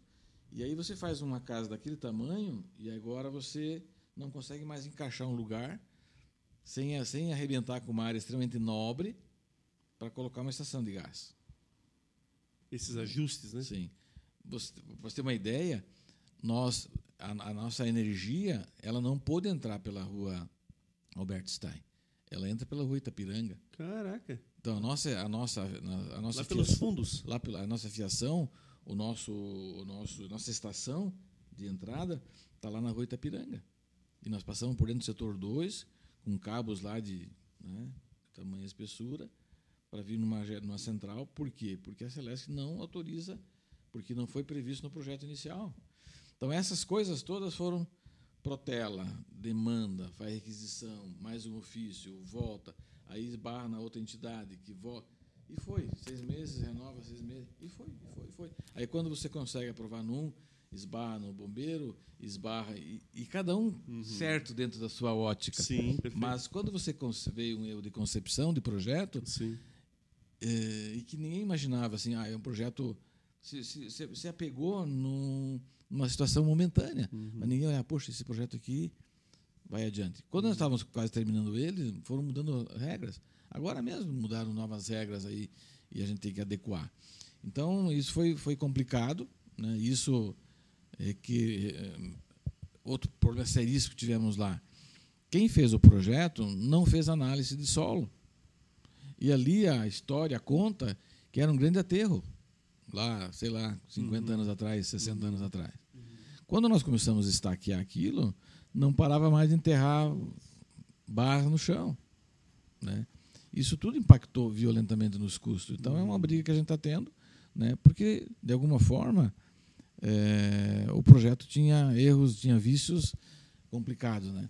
Mas é, a gente tem aquela máxima, né? missão dada, missão cumprida. Uhum. E nós não podíamos ficar com aquela obra é, não concluída e um outubro. Né? E, e pegamos justamente em 2008 porque a tragédia não aconteceu dia 23 de novembro, né? Ela foi sendo prevista dia após dia, uhum. acho que desde agosto. Perfeito. Né? Porque desde agosto ela foi chovendo, chovendo, chovendo, e a gente sabia que em algum momento ela ia uhum. Porque estava encharcado por demais todo, todo o terreno. Né? Até por isso que teve tantos desabamentos, né? porque foi uma chuva muito contínua. Sim, ela vinha. Então, eu lembro assim que a gente tinha que cobrir com lonas espaços, telhados. Minha esposa estava gerenciando a obra na época, é, e a gente, a gente todo dia, reunião diária. Não vai dar tempo, não vai dar tempo. Vai... Ah, vamos entregar o que dá. Porque a gente tinha que entregar para outubro, né? Foi feito todo um barulho, né? Mas, de novo, né? Aquela ocasião provocou, a exemplo do que está fazendo agora a pandemia, ela provocou você pensar fora da caixinha, você construir novos cenários, né? E todo mundo teve que fazer isso. Não foi diferente conosco. Então, quando a gente passou a tragédia, a gente viu que só três inquilinos ficaram, a gente entendeu que é, talvez fosse o caso é, de não não pensar só em lojas lá, mas transformar aquilo em algo mais forte para o Blumenauense. Mas chegou a pegar água lá, né? Um metro e dez. Um metro e dez. Em todo. Com onze e meio... Inquilinos foram todos embora? Foi tudo embora. Caraca. Com onze e meio, onze metros e meio no rio, a gente entra em toda a Vila Germânica, toda, porque ela está bem nivelada, os setores e o empório, ela entra um nívelzinho assim na lâmina de água, de meio centímetro. Que loucura, né? E ela, tanto na 2008 como 2011, 11. deu 1,10m. Só que a diferença é que 2011 foi água. Quando é enchente, é tranquilo. A gente vai acompanhando, tem uhum. plano. Né? Todo mundo tem seu, seu plano de contingência. contingência. Vai evoluindo 2011 e a gente ficou lá com plantão. Quando vai baixando, a gente vai usando a própria água e vai limpando ao meio-dia de 2011, ao meio-dia, eu estava com ela aberta, porque planejamos tudo na madrugada, o pessoal foi para lá às quatro da manhã, quando era 10 e meia, 11 horas, o, o Alemão Batata estava funcionando já. E, né? Em 2008, né? Vamos lá, tinha acabado de abrir. Sim. Então, essa é a maior dificuldade. Sim. Poxa, um empreendimento com um investimento desse. E foi lama, né? Pois é. A, a lama que veio ali da velha, que fechou, bloqueou lá e veio por trás aqui. A água não entrou pela frente, ela veio pelo setor A. Mas tu vê, Valmir, como, é, como foi até atípico, assim, porque particularmente nós somos mestres em gente também. A gente Sim. mora na Itapava Norte desde criança e sempre pegou água. Infelizmente, é, o único problema crônico da região. Itapava Norte sofre bastante em vários pontos e nós, onde moramos, sempre pegamos água. E a minha casa pega com 11,5. E em 2008 não pegou, olha que loucura isso. E em 2011 eu peguei água, Sim. tanto é que eu construí uma casa nova, já mais alta, já para fugir de uma série de situações, no mesmo local, mas mostra como 2008 foi muito atípico, foi, foi atípico. porque o problema maior não foi enchente, Sim. foi os deslizamentos, né? Sim. E a vila mesmo assim ainda pegou, Sim. e como você fala bem, é lama daí, é, é, bem diferente, inclusive esse prejuízo foi com certeza muito, muito maior foi, né, em foi. todos os aspectos. Né? A gente é, tem problemas ainda piorados né, na tubulação por essa lama que entupiu, né? Entupiu, né? não. Temos e, que fazer. e aí só uma rápida passagem que eu queria dizer também, na época eu fui vereador um período, e ao Dia da Solidariedade, é uma lei municipal que é de minha autoria, que é exatamente por conta dessa situação, da época da tragédia de 2008, do acontecimento da data que você acabou de lembrar. Então, achei nada mais propício do que exatamente fazer naquela data uma lembrança e, e, que seja sempre que ela possa Sim. ocorrer. Inclusive, ela prevê pelo, pelo projeto, pela lei, né, projeto, pela lei hoje em dia, ela prevê uma série de situações as quais fazem com que o município se prepare melhor sim, nesse aspecto, sim, porque a gente costuma deixar passar. Sim. Agora a tragédia ficou para trás. A verdade é que muito o mato já escondeu, Sim. mas temos verdadeiros perigos que ainda Sim. continuam. E se voltar um episódio daquele, não precisa ser nem naquela proporção, nós vamos ter outras tragédias, infelizmente. Né? É, eu, eu tenho, eu em campo, né, é, e bato muito e, e tenho um canal aberto sempre com o Minestrina, que está bastante tempo à frente. né? sim. E a gente, é, juntamente com outros empresários, a gente tem um grupo, um grupo que a gente permanentemente está cobrando, né, via na CIB, na AMP, no Perfeito. CDL, na prefeitura, é a quantas anda ah, as questões das, das barragens, né? Exato. É, esse assoramento de rio. Que só se lembra em época de eleição ou no momento da tragédia, então, né? a gente tem cobrado isso permanentemente porque é, não custa nada cobrar. É melhor do que chorar depois. Então a gente tem cobrado muito isso. E esses desafios marcaram nossa história lá, né? E, e tenho certeza que eles contribuíram para que a gente pudesse se reinventar. E daí nessa história de, de, de reinventar veio o festival, a gente eh, começou a trabalhar um pouco mais a questão gastronomia, né? porque ah, se- ah, discutiu muito com os inquilinos para diversificar as lojas, produto, né? Ampliar o mix e focar bastante na, na gastronomia.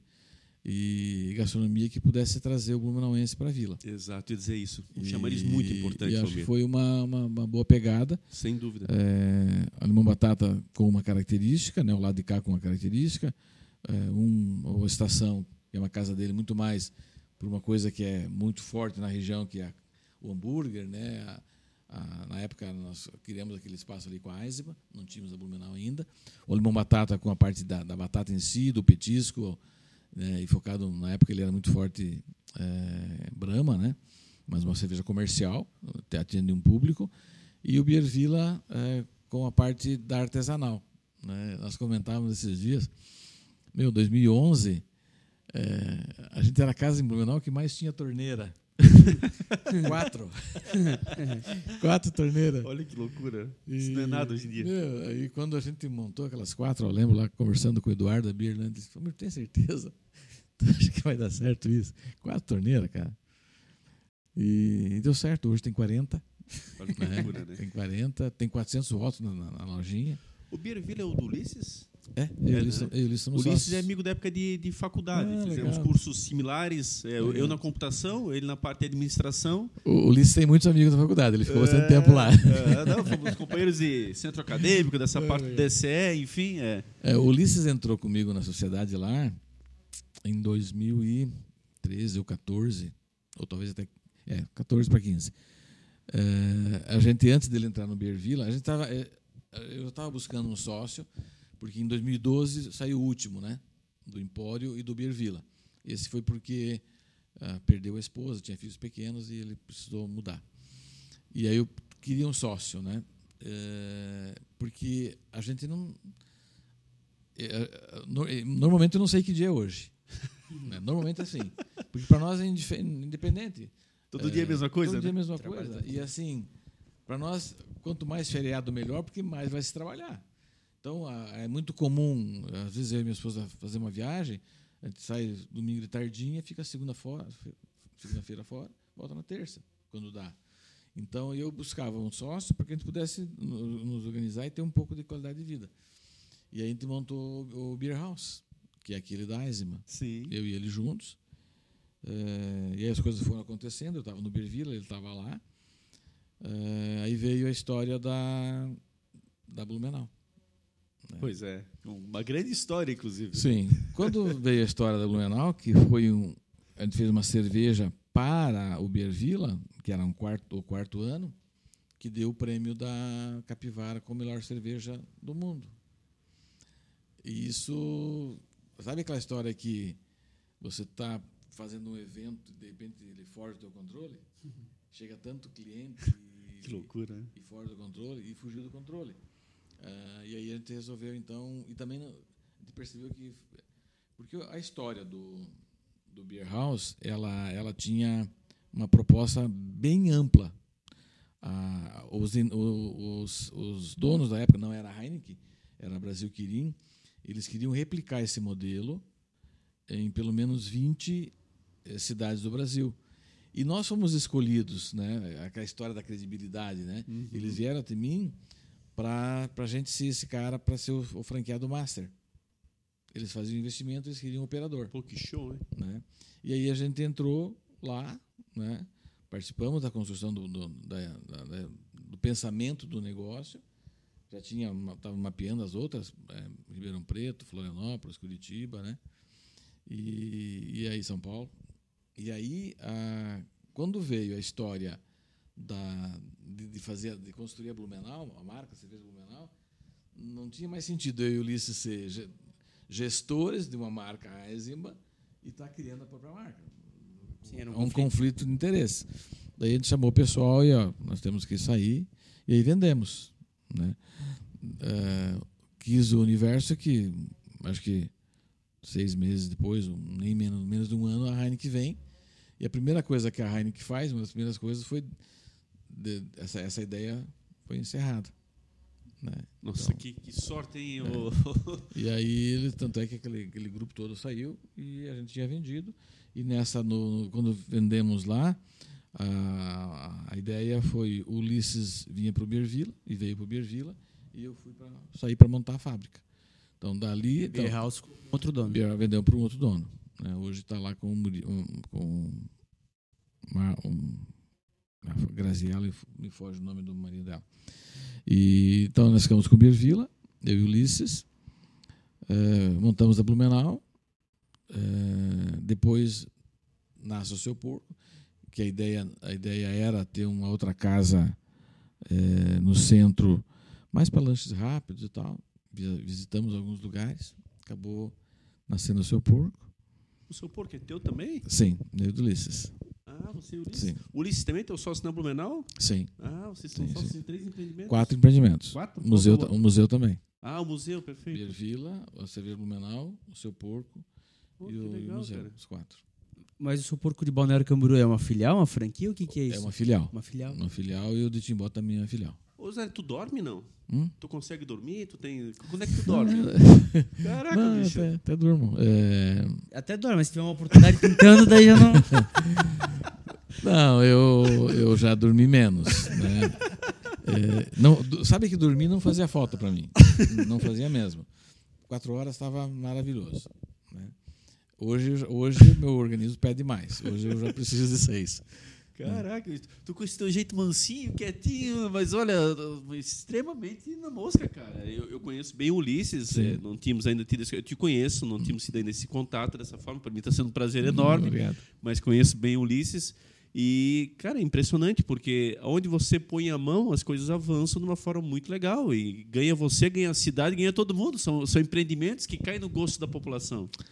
É, eu, eu costumo dizer que ah, o que a gente tem tem construído, é, tá legal, a gente está à frente, a gente está idealizando, está tá colocando energia, né? Mas tem do lado e atrás um monte de gente boa, uhum. sabe? É, e você vai olhar, a grande maioria é, são pessoas que a gente está moldando, moldando, né? É, e, e oportunidade. Eu, eu falava antes do BESC, né? Aqueles 400 que trabalhavam naquela época, 200 eram estagiários. Caraca. Então eu, desde muito cedo, eu aprendi a trabalhar com jovens. Né? E é o que a gente tem hoje. Se tu for pegar a nossa equipe, a gente tá, não está pronto ainda, né? A gente acha que vai, vai mais um tempo, né? A gente está montando um, para poder dormir, né? para poder é, ter mais tranquilidade. Hoje, praticamente, a gente está menos na operação, mas a gente está montando um corporativo. Né? Então, nesse corporativo, a gente tem lá um bom controller, esse é um que veio já com experiência, e a gente tem um executivo é, que já também tem alguma experiência em, em estruturar, alguma não, muita experiência em estruturar operações, ele já trabalhou no multinacional desenvolvendo, que é o Richard, né? E que esse, esse a gente deu, trouxe ele como chefe numa época, como executivo, e acabamos uh, dando uma participação para ele pela, pelo potencial que ele traz. O restante da, da equipe é tudo. É, se tu olhar os nossos coordenadores e gerentes, a grande maioria começou ali lavando copo, ou sendo cuminho, né? O cuminho é o, é o que leva a comida para a mesa. Uhum. Que é a, a, é, é, só não, não pode deixar cair. Mas é legal isso que ele vai se desenvolvendo ali dentro Sim. com a cultura de vocês e sabe o pensamento de vocês. Então, a gente tem hoje até pessoas que estão na gerência da fábrica que começaram. E até assim, é, triste porque saíram, né? Mas nós temos gerente em outros projetos da cidade, vários, vários, que estão aí à frente de outros projetos que a gente lapidou lá dentro. O gerente do Norden é um caso, o Yuri. O Yuri é um menino que começou muito novinho ali conosco. Né? O Alessandro, que é o empresário de, de, de Presidente Getúlio, está com dois empreendimentos lá, também começou levando copo conosco, alguns anos ali. E a gente fica feliz com isso, sabe? Porque também é uma contribuição para o desenvolvimento da comunidade. Exato. né? Sem dúvida. Então, é, o pessoal fala assim: ah, você não tem medo que o pessoal saia? Cara, eu prefiro que ele saia feliz e realizado e, e seja mais um empreendedor do que alguém que fica aqui frustrado Exato. e que não não está feliz no que está fazendo. Exato. Então, então esse, é, esse é o grande desafio, né? É qualificar e formar pessoas e a coisa anda. Né? A gente, no seu porco, a gente ainda não tem clareza eh, se vai continuar abrindo casas né, próprias ou vai fazer franquia. Uhum. A ideia inicial era termos cinco casas nossas. Né? Então, é bem provável que isso aconteça, mais duas casas nossas, e aí você tem uma condição mais mais consistente para avaliar né, o, a- o potencial de franquia. Mas ele tem todas as características para franquear. Ele, ele tem um nome forte, ele tem um produto marcante. Sim, Marca tem boa. Marca boa. tem. Ele tem. a Ele gente- nasceu feliz. É, nós contratamos um projeto, né? e Essa parte é o Ulisses que, que faz a frente, né? essa parte mais técnica. Hoje a gente foi aprendendo também eu e ele é, características de cada um, né? Então o que que ele puxa e ele, o que que eu faço. Então essa parte mais técnica, é, até pela formação dele, né, de advogado, é, assimila melhor. É, a gente contratou uma empresa que está fazendo todo um estudo né, de viabilidade para um projeto de franquia. Né? Então, eu sei que ontem ele teve mais uma reunião, mas não, não pudemos, não conversamos mais. Fica para de segunda para a gente. eh, Mas ele tem todas as características de uma franquia de sucesso, mesmo talvez sem querer, sem Sim, ter pensado sim. nisso já. Hum. Mas ele tem todas as características que possibilitam uma franquia A gente tem sido demandado pra, por Imagino. muitos, né, por isso, mas é assim, a gente quer estar tá com ele bem maduro Claro. para poder. E é o correto. Sim, porque tem dois itens é, em que o volume é absurdo, né? E aí não é só a operação em si, é eu ter consciência e clareza da importância desses dois fornecedores me entregar com qualidade sempre, que é a cerveja e a carne suína. É, o volume é assustador. Né? Então eu não posso errar. Porque se eu errei num desses dois itens, eu comprometo a operação. Sem dúvida. né? Então a gente, tá vem, a gente vem discutindo isso, vem discutindo a, a homologação desses fornecedores. Claro, na cerveja é a Blumenau, e a gente tem um cuidado muito grande com isso. Na outra parte também. Né? Então, é, esse- esses quesitos todos né, a gente vem discutindo. E aí, é, mais para começo do ano que vem, a gente deve estar com isso já mais maduro. Né? Vou passar pro Sheila, mas só dizer para ti que no meu casamento a cerveja foi Blumenau, tá? Ah, que bom, feliz, feliz. E, e foi a cerveja que me introduziu no mundo artesanal, porque foi a capivara que me brilhou o olho a primeira vez. Ah, a gente ainda tem muito para abordar, tem muito, muito papo pela frente. E aí eu vou trazer aqui algumas perguntas da nossa audiência. Lembrar que esse é um quadro aí com oferecimento de etiquetas Dala. Sigam eles no Instagram, arroba etiquetas Dala. Ah, eu separei três perguntas aqui. Como a gente anunciou eh, o Valmir como da cerveja Blumenau, as perguntas vieram relacionadas à cerveja. E, e até pra fazer um parênteses, eu cuido dessa parte da agenda, assim, e te conheço muito bem da cerveja Blumenau. Até tô surpreso com todas as outras participações e o domínio que tu tem em todos os outros negócios. Mas é que você aparece mais na Blumenau mesmo, né? Foi na Blumenau que você tá na imprensa, que você tá mais à frente. Os outros negócios acabam O sendo- Edinho é diretor de marketing do Metropolitano. Isso, fizemos já Então, muitas já foi parcerias lá, eventos, fizemos eventos, a comemoração do título foi lá, Blumenau sempre foi uma parceira e patrocinadora do clube. E você sempre teve à frente, então por isso que a gente acaba levando pra esse lado, mas se soubesse a gente tinha abordado, Sim, aberto umas 10 caixinhas de perguntas. Sim, uma para cada negócio, né? Separei três perguntas aqui. É, A primeira veio do Fernando e ele pergunta quais são os seus estilos de cerveja favoritos. É, eu, eu sou um apaixonado pelo IP amarelo. É, eu tenho uma, uma certa sensibilidade é, ao lúpulo. né? Então eu tenho uma, uma pequena sensibilidade.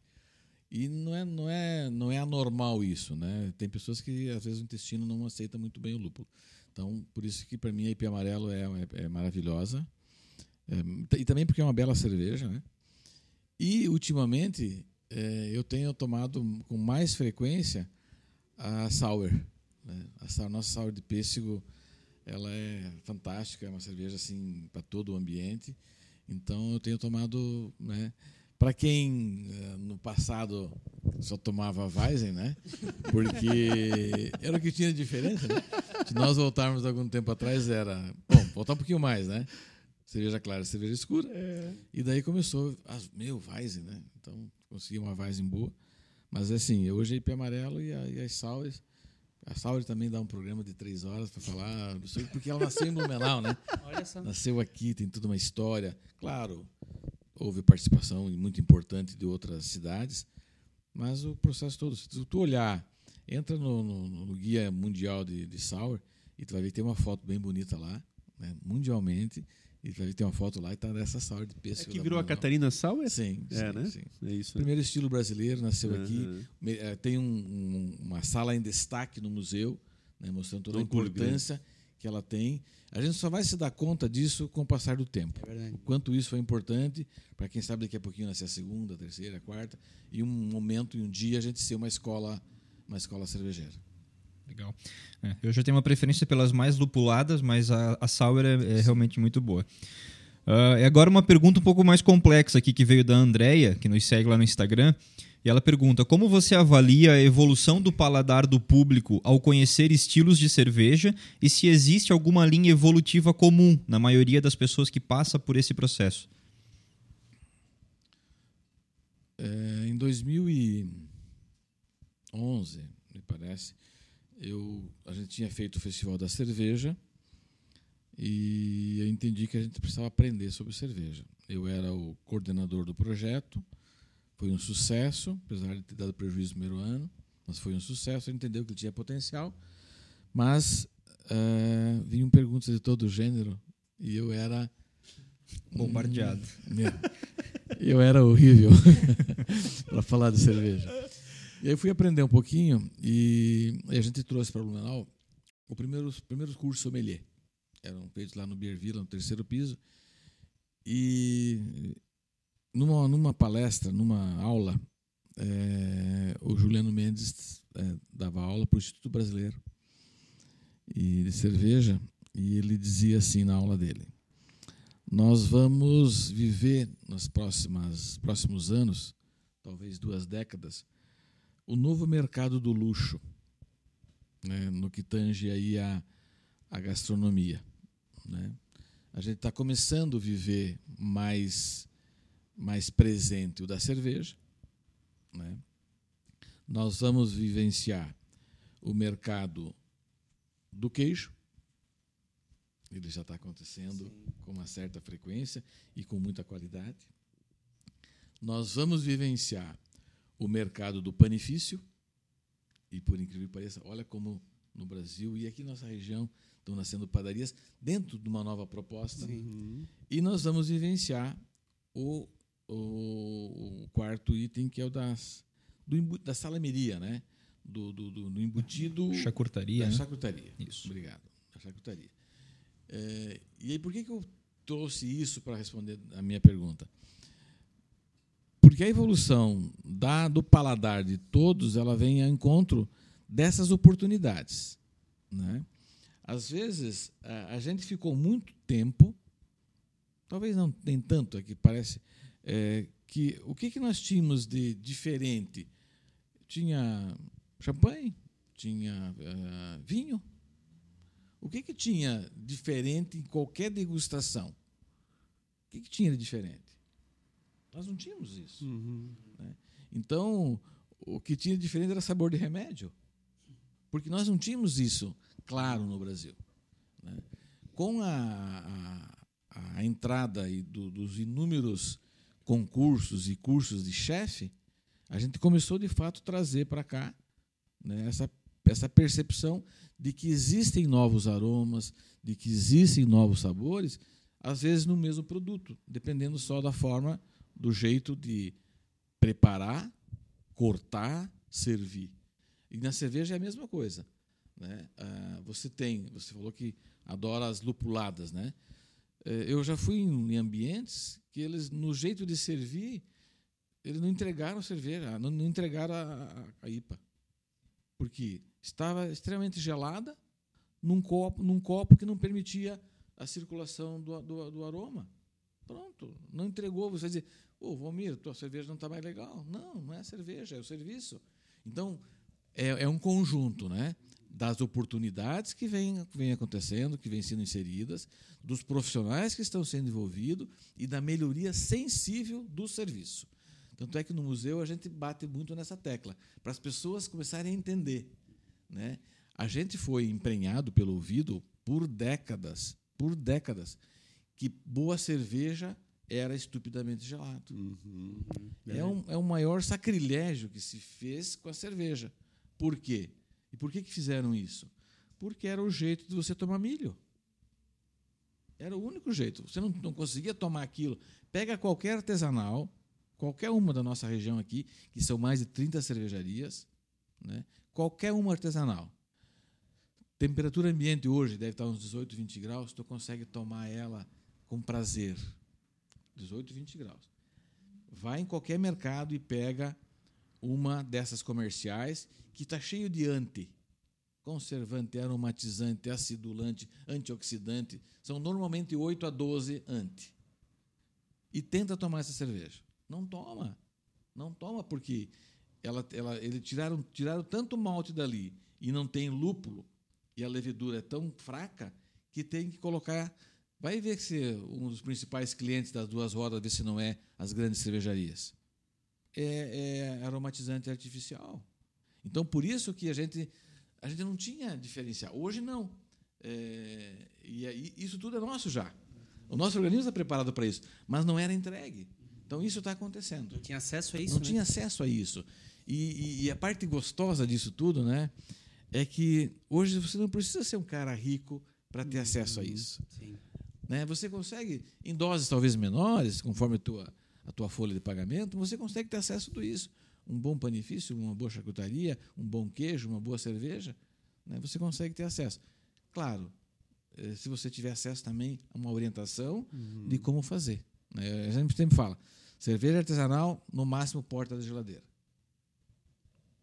No dia seguinte, porta da geladeira, no nível médio lá, e você vai degustá-la bem. Eu, eu ia até engatar essa pergunta muito boa, eu até engatar isso aí, Valmir, em cima dessa aula que você está dando, literalmente, é, é, a gente a gente é, verifica isso, a popularização, ou seja, Sim. a partir do momento que os estabelecimentos, como lá do Empório, por exemplo, e outros aqui na cidade, eles te instruem através do cardápio nestas opções, as pessoas estão se acostumando a beber com mais qualidade, até porque o consumo também exagerado é prejudicial, Sim. quer dizer, traz toda uma qualidade em todos os aspectos. Você consome um produto melhor, você não consome em tanta quantidade para prejudicar o teu organismo naquela quantidade que só te leva a embriaguez, pura e simplesmente. Sim. E assim as coisas estão avançando. Ou seja, eu caminho muito pela cidade, a gente que visita tanta gente, você vê essa popularização, Sim. essas artesanais, elas já estão em Sim. vários locais. E como você falou, não tem classe social. Então, muito interessante isso. Ou seja, nós estamos é, nos. É, a nossa cultura está melhorando nesse aspecto e a, e a coisa está realmente entrando em situações as quais talvez um tempo atrás jamais pensou em que não, essas pessoas não vão deixar de tomar essa cerveja de nível nacional para abrir mão para abrir para uma artesanal. E hoje já está, está acontecendo, né? E esse número é muito maior do que se imagina. Olha aí. Ó. É muito maior. Eu, eu, eu tenho batido muito na, na, na tecla. É, eu estou presidente da Associação do Vale da Cerveja. Uhum. Né? E a gente é, tem falado muito na, já falava isso antes, né? Batido muito na tecla é, da, da, desmistificar cerveja da questão etílica. Uhum. É, a, a, nossa região, ela não é a capital da cerveja. Eu falo região porque não é só Blumenau, uhum. porque a gente agora tem um volume extraordinário de cervejarias de excelente qualidade. É porque nós temos uma história que nos foi colocando isso como verdade. Uhum. Então a história nos dá essa condição de capital. E, e aí a cerveja para nós, e a gente fala assim, ah, eu adoro mais esse estilo, mais aquele outro estilo, mas por trás dessa história de estilos, de sabores, de aromas e dessa preocupação com o etílico, vem uma outra pegada que é monstruosa para a nossa região, exemplo do que falávamos da escola antes, é a cadeia produtiva. E que ela, ela a gente não percebe ainda, mas como ela é importante. A cerveja é um ator importantíssimo para o turismo regional. Importantíssimo para o turismo regional. É, interfere um dia mais de hospedagem, para que na manhã seguinte eu vá visitar uma cervejaria. Interfere em um jantar a mais num restaurante, porque na manhã seguinte eu vou visitar uma cervejaria. Interfere é, eu pegar um Uber a mais, um táxi a mais, ou um, alugar, a locação de um dia a mais de carro interfere eu ficar um dia mais na cidade e comprar uma camiseta que está sendo produzida no bairro, ou a hospedagem no hotel e mais um pãozinho, que o pãozinho foi feito na padaria do bairro. Então, a economia ela se fortalece com essa questão da cerveja sendo um ator, não isolado. A gente tem falado muito isso na, na, na, na governança do turismo eh, regional, é, e, e, faltam ainda a, nós percebermos e ampliar isso. Uhum. É, então, isoladamente, eu tenho produto de qualidade, eu tenho a percepção melhor do serviço, eu tenho a cervejaria se preocupando em não vender volume. Né? Nós temos hoje, e é uma tendência muito forte, e eu acho que ela vai se consolidar na, na nossa região, como se consolidou na Alemanha, ah, na Inglaterra, nos Estados Unidos, que são os pubs. Uhum. É, eu acho que os pubs vão transformar a nossa região. Nós vamos ter três, quatro, cinco cervejarias maiores, né? e o restante vai se consolidar em pub. Porque a cervejaria maior ela demanda um investimento permanente absurdo né? em material humano, em, em equipamento, em logística, em comercial, em marketing. Enquanto que um pub, eu tenho que cuidar bem do meu produto e do meu ambiente. Sim. E eu levanto a cabeça, eu olho e estou enxergando todo o potencial ali, meu produto, meu equipamento e meu cliente. E eu estou no, no olho a olho dizendo, tá legal aí? Chegou o produtinho. Qualquer coisa que ele ficou, demorou para responder, eu corro lá. O que, que faltou? Uhum. A maior, você vê um pouquinho mais elaborada, eu não consigo fazer isso em tempo real uhum. e eu tenho dificuldade em competir com as três grandes. Então, essa é a grande mudança que vem ao encontro dessa, dessa pergunta. Né? Isso está sendo possível porque a nossa região tem isso. Porque senão, ah, e, e, aqui se foca muito, e a escola tem um papel importante, a associação está batendo muito nisso, é a busca de um selo de qualidade. Aí vai permitir que nesse selo de qualidade eu não olhe só a cerveja que sai da fábrica, eu olhe a cerveja que chega no teu copo. Que essa é a nossa grande briga. Porque, por exemplo, nós brigamos muito para que nenhuma cervejaria artesanal da região transporte cerveja em carro aberto, em caminhão aberto. Você imagina o sol de ontem à tarde, o cara carregou de manhã lá e está o dia inteiro pela cidade entregando um barril aqui, três caixas lá, e as que vão ficando em cima do caminhão fervendo. saíram de lá a 4 graus que estava na câmara fria e vai chegar a 30 graus lá no, no local e vai para uma câmara fria de novo. Né? Então, isso, essa percepção de sabores, ela passa por tudo isso que eu São falei. Pequenos detalhes que fazem sim. toda a diferença. Sim, né? sim, isso aí. É, eu me empolgo, tem tanta coisa para falar, mas eu vou me segurando para não ele me... É, ele é fã de cerveja, é, gosta de produzir, é, é, é o ambiente dele. Temos uma incubadora lá para você visitar lá. Ah, legal, vou, vou procurar. Eu sou de Luiz Alves, aqui próximo, e lá tem alguns amigos que a gente se aventurou um tempo em produzir. Até agora a gente está planejando fazer uma para o verão novamente. Então eu vou me empolgando, mas eu me seguro para não estender demais. Uh, ah, para fechar as perguntas e aí para poder retornar aí com vocês, o Rubens perguntou quem é o maior cervejeiro que você conhece. Como tem uma risada no final, eu acho que ele não está falando de mestre cervejeiro, ele está falando de consumidor. Então quem seria o maior aí? Maior cervejeiro.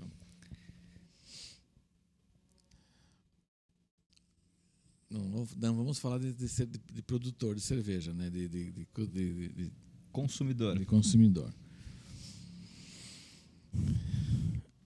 Tem uma pessoa que eu, que eu gosto muito e vou, vou, vou, dizer, vou, dizer o nome e vou provar que é o que eu conheço. é o seu Hans Disse. O seu Hans Disse, o nome dele é Disse, né? D-I-S-S-E, sobrenome, Hans Disse.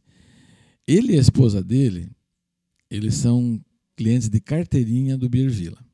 Tanto é que, se tu for lá no Beer Villa, tem uma mesa com o nome deles. Olha nós só. é, eles têm uma mesa porque eles estão lá com muita frequência. E eu não conheço alguém para acompanhar ele. Ele realmente consome legal. E é uma pessoa assim encantadora de conversar, porque ele já deve ter seus 70 anos e ele trabalhou a vida inteira dele com cerveja. Ele trabalhou na Bebidas Arling por Histórica, né? décadas e décadas e décadas, antes disso em outro projeto.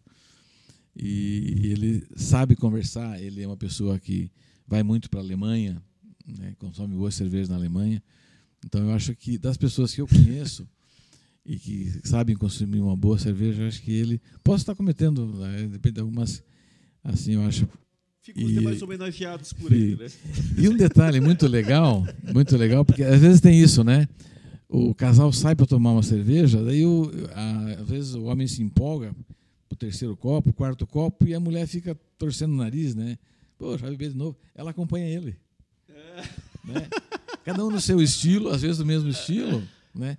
Mas os dois vão, e eles vão batendo papo, de vez em quando pede uma comida, e eles ficam duas horas, três horas, cinco horas conversando, na boa, curtindo a música que está ali. Legal. E as eles estão tanto tempo fazendo isso, as pessoas que costumam passar por ali, às vezes, no- já chegam lá, ele cumprimenta as pessoas, o turista, e eles, como eles viajam muito, eles abordam o turista, né? chamam para a mesa. Né? É muito legal. Por isso que eu acho que ele simboliza bem.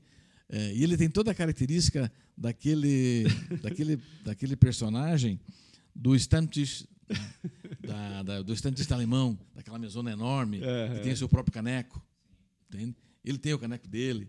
Então, acho que ele simboliza bem Legal, essa. essa E, pessoa e é uma pessoa que nós temos um carinho muito especial, mas ele simboliza bem. Acho que essa pessoa que sabe degustar uma boa cerveja. Ô, Vamir, tu comentou é, da dificuldade de uma grande cervejaria aqui da região, né? Porque você tem dificuldade para confrontar as grandes comerciais e você tem toda uma dificuldade aqui logística, enfim, diferente de um pub que faz sua cerveja.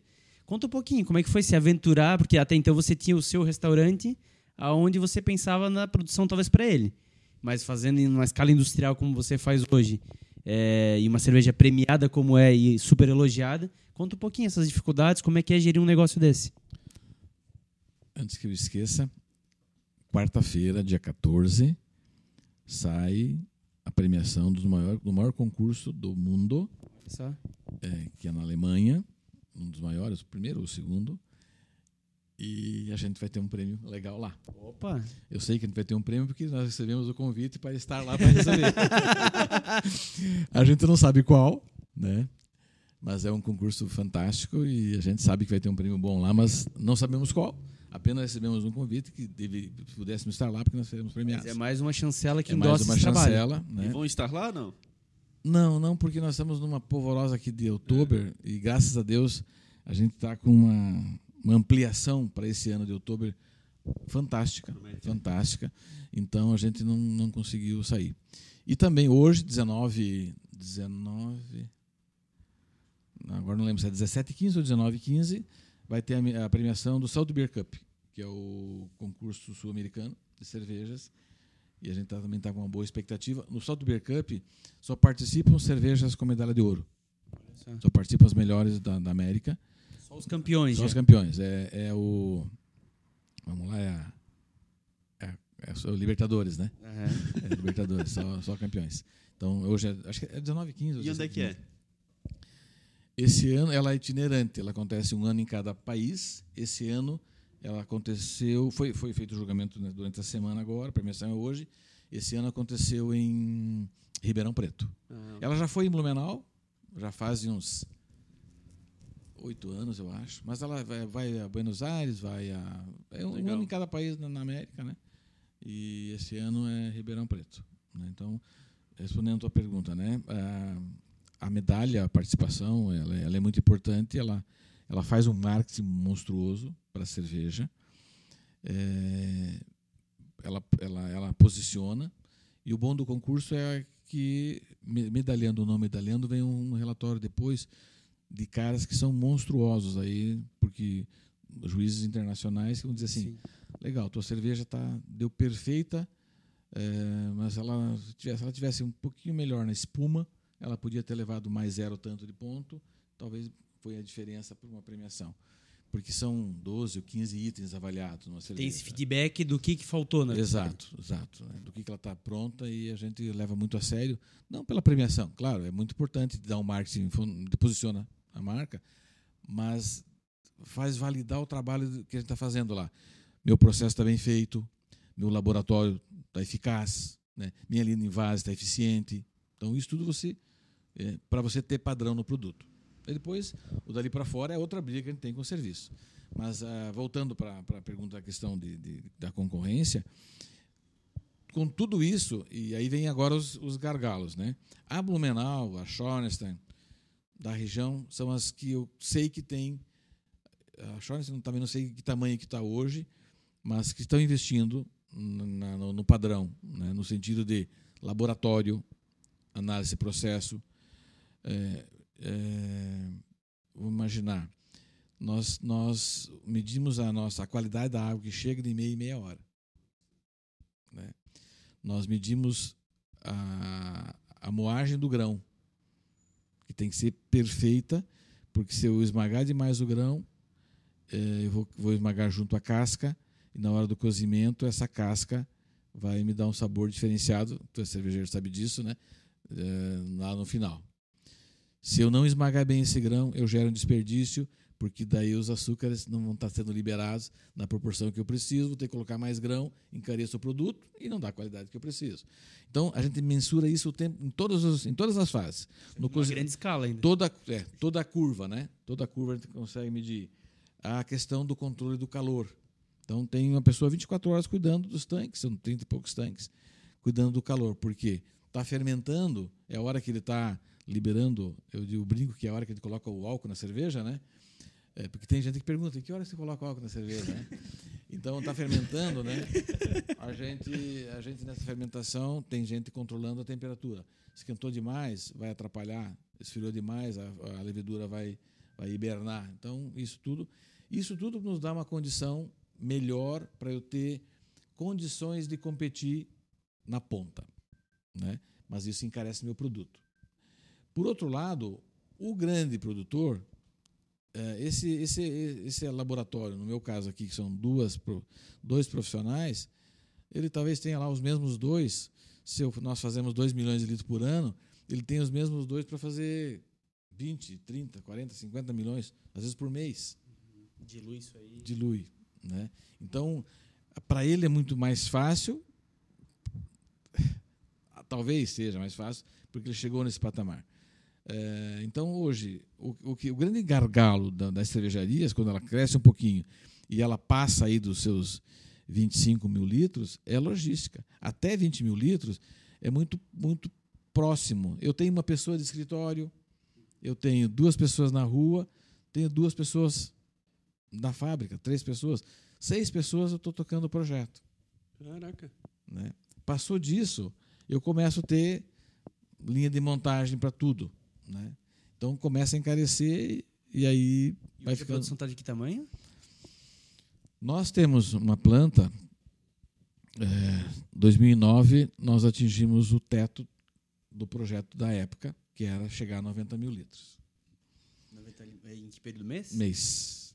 Tu falou que 20 era tranquilo tocado. Em 2009 tu estava em 90. É, nós, nós iniciamos a fábrica em, em final de 16, então 17, 18, 19, chegou no teto, que era 90, que muito acima do planejado. Isso ali na Itopava. na Tupavazinha. Ah, e aí a gente resolveu expandir, né, ampliar com mais tanques, ampliação da linha de, de pasteurização, aumento do frio, invase de garrafa e mais uma série de fatores. E ela hoje tem capacidade para 260 mil litros mês. 160. É, vamos chegar agora no outubro, novembro e dezembro, mas o resto do ano 140, 150 é o que a gente faz. E Né? numa planta só ou já tem outras plantas? Nós, nós é uma planta só, nós temos uma incubadora anexa que a gente fez de investimento para ajudar a- as pequenas cervejarias da região. É, eu tenho dito com muita frequência há vários anos que qualquer projeto precisa se oxigenar. Uhum, verdade. ele precisa se renovar. Né? A, a empresa familiar ela precisa estar se renovando sempre. Se a família não, vem, não toca, tem que trazer um terceiro para oxigenar. As cervejarias, para nós continuarmos sendo no Vale da Cerveja, a capital da cerveja, tem que nascer novos projetos. Vamos imaginar, cinco anos atrás, se tivesse sido vendida a Berlândia, nós tínhamos morrido. Porque há seis, há seis, anos atrás, antes de nascer Blumenau, quantas cervejarias nós tínhamos fortes na cidade? A Eisenbach tinha sido vendida, nós tínhamos Bierland. Certo? Depois que veio a Blumenau, agora nasceram outras várias nos últimos três ou quatro anos. E algumas com uma boa expectativa e com belos projetos. Né? É, e o Vale da Cerveja está evoluindo. Mas, se, nós não permitir isso e não qualificar, e essa é a grande pegada, qualificar. E mesmo os pubs têm que estar qualificados. Verdade. Eu não posso fazer é, uma cerveja qualquer para servir com o meu petisquinho lá de, de, de franguinha passarinho. Não, eu tenho que fazer as pessoas virem na minha casa porque eu tenho uma puta de uma cerveja. E aí o complemento vai ser um prato, um petisco, uma harmonização. Mas ele vem no meu pub, você não vai num pub irlandês, num pub inglês, num pub alemão para comer salsicha. Você vai lá porque tem uma baita de uma Doppelbock, de uma Weizenbock, de uma German Pilsen, de uma IPA, de uma, né, porque tem uma bela uma cerveja. Aí, obviamente, tu vai, vai comer alguma coisa. Então, entender isso, e aí você realmente consolida. E aí vem a pegada que eu acho que é onde nós vamos cada vez ser mais forte. Porque é, é, é muito, é, é, muito grande a diferença entre a, uma Ambev em, em, em, no Brasil, com seus, sei lá, 60% do mercado. Uma Heineken, que quando era, era a terceira, quando comprou o Brasil queria que era a segunda, junto tem praticamente 20% ou 21% do mercado. Então, só umas duas, nós estamos falando de 81, 82% do mercado. Sobra 19, 18%.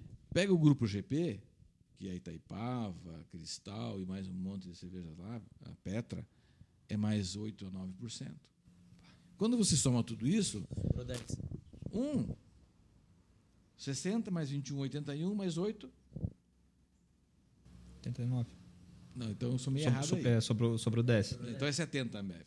Mas sobra de 1 a 2% para as pequenas. Né? Então é esse o mercado que a gente está disputando. Então, para você ser competitivo, eu vejo assim uma Bali entrando, uma uma Opabir entrando, sofrem demais.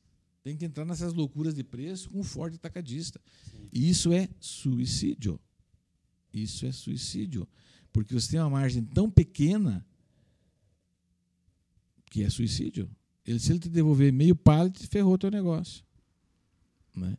Então, por isso que eu acredito que, é, basicamente, muita qualidade, muito padrão no produto, se preocupar muito com o serviço, é, as maiores, um pouquinho maiores, diversificar, não ficar refém de nenhum tipo de cliente, não se aventurar com redes.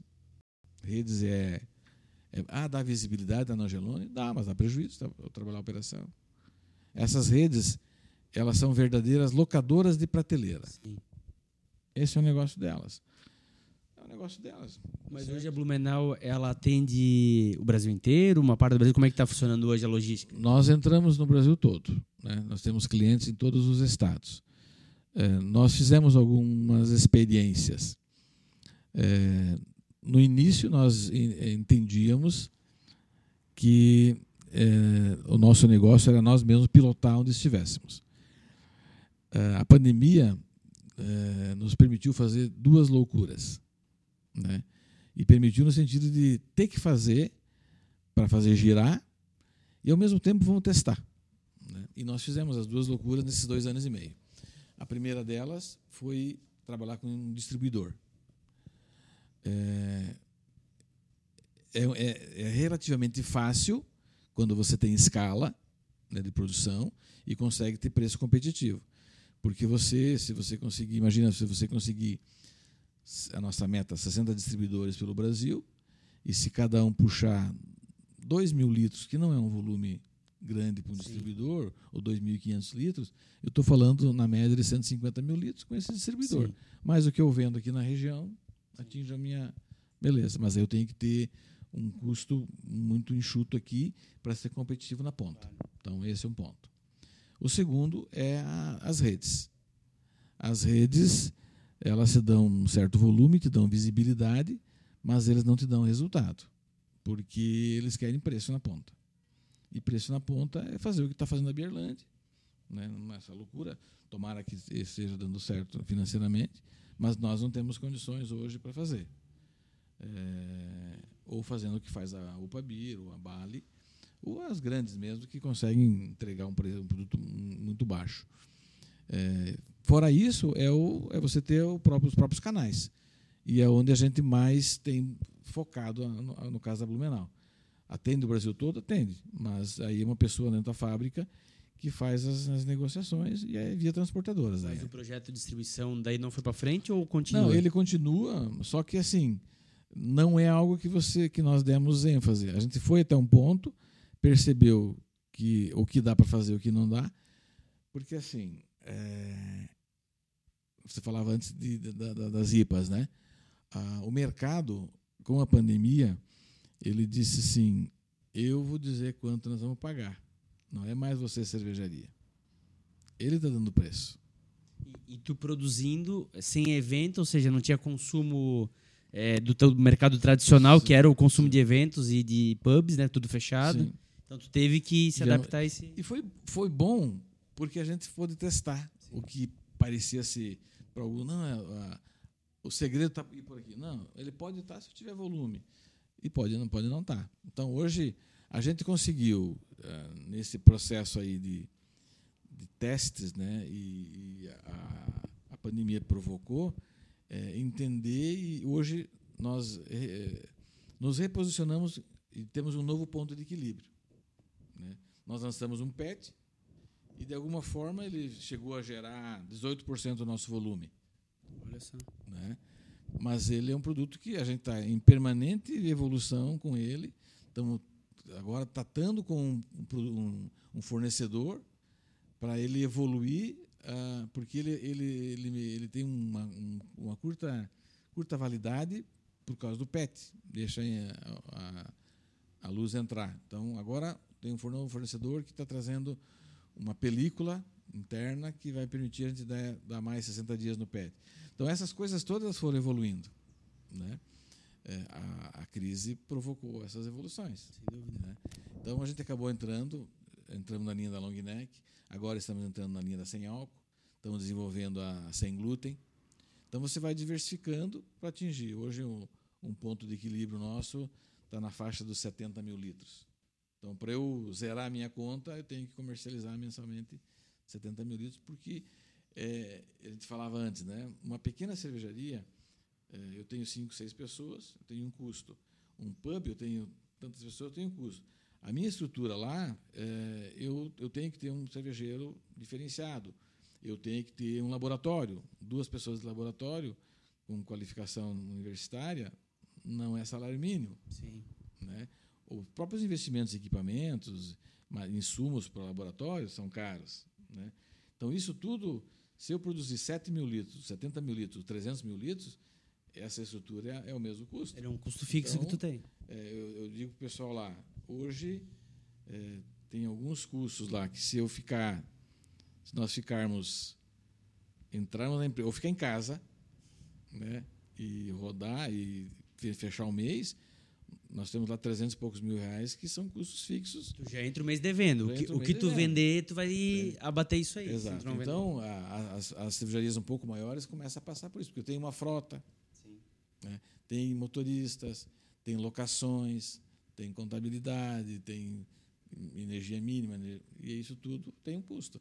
Então, a, a entender isso e olhar que é diferente de, de tu fazer cerveja em casa, né? e às vezes as pessoas falam, poxa, mas os caras devem ganhar muito dinheiro, porque olha, eu estou pagando 12 reais num copo de 300, eu vou pagar 14 num copo de 400 na festa. É, aí tem um outro fator, né? É, você pega aquele copo de água que ele está usando ali. Ó. Imagina que ali é um copo de cerveja. Uh, um pouquinho menos da água que ele tem naquele copo é o custo da cerveja. O restante é serviço e imposto. É um outro fator Sim. monstruoso na, na, bebida. Né?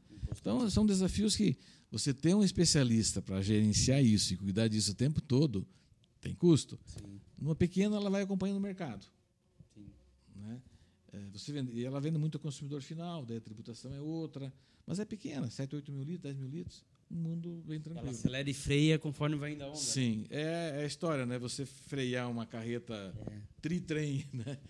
É, que está vindo a 90 por hora e fechar e frear a bicicletinha ali que você está desvia ali é outra, é bem diferente, né? Então, mas esse é o grande desafio, né?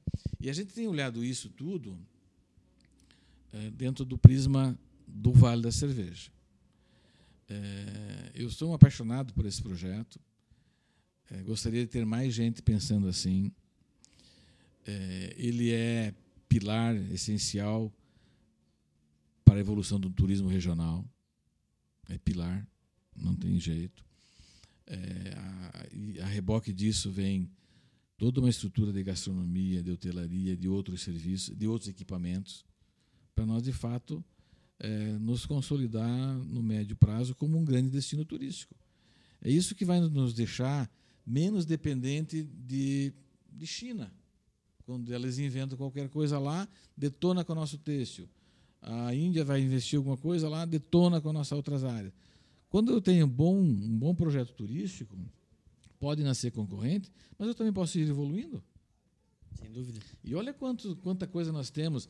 Se nós pegarmos um raio aqui de 60 quilômetros, eu estou saindo de um rafting de Ibirama para uma das melhores praias Verdade. do Brasil aqui, né?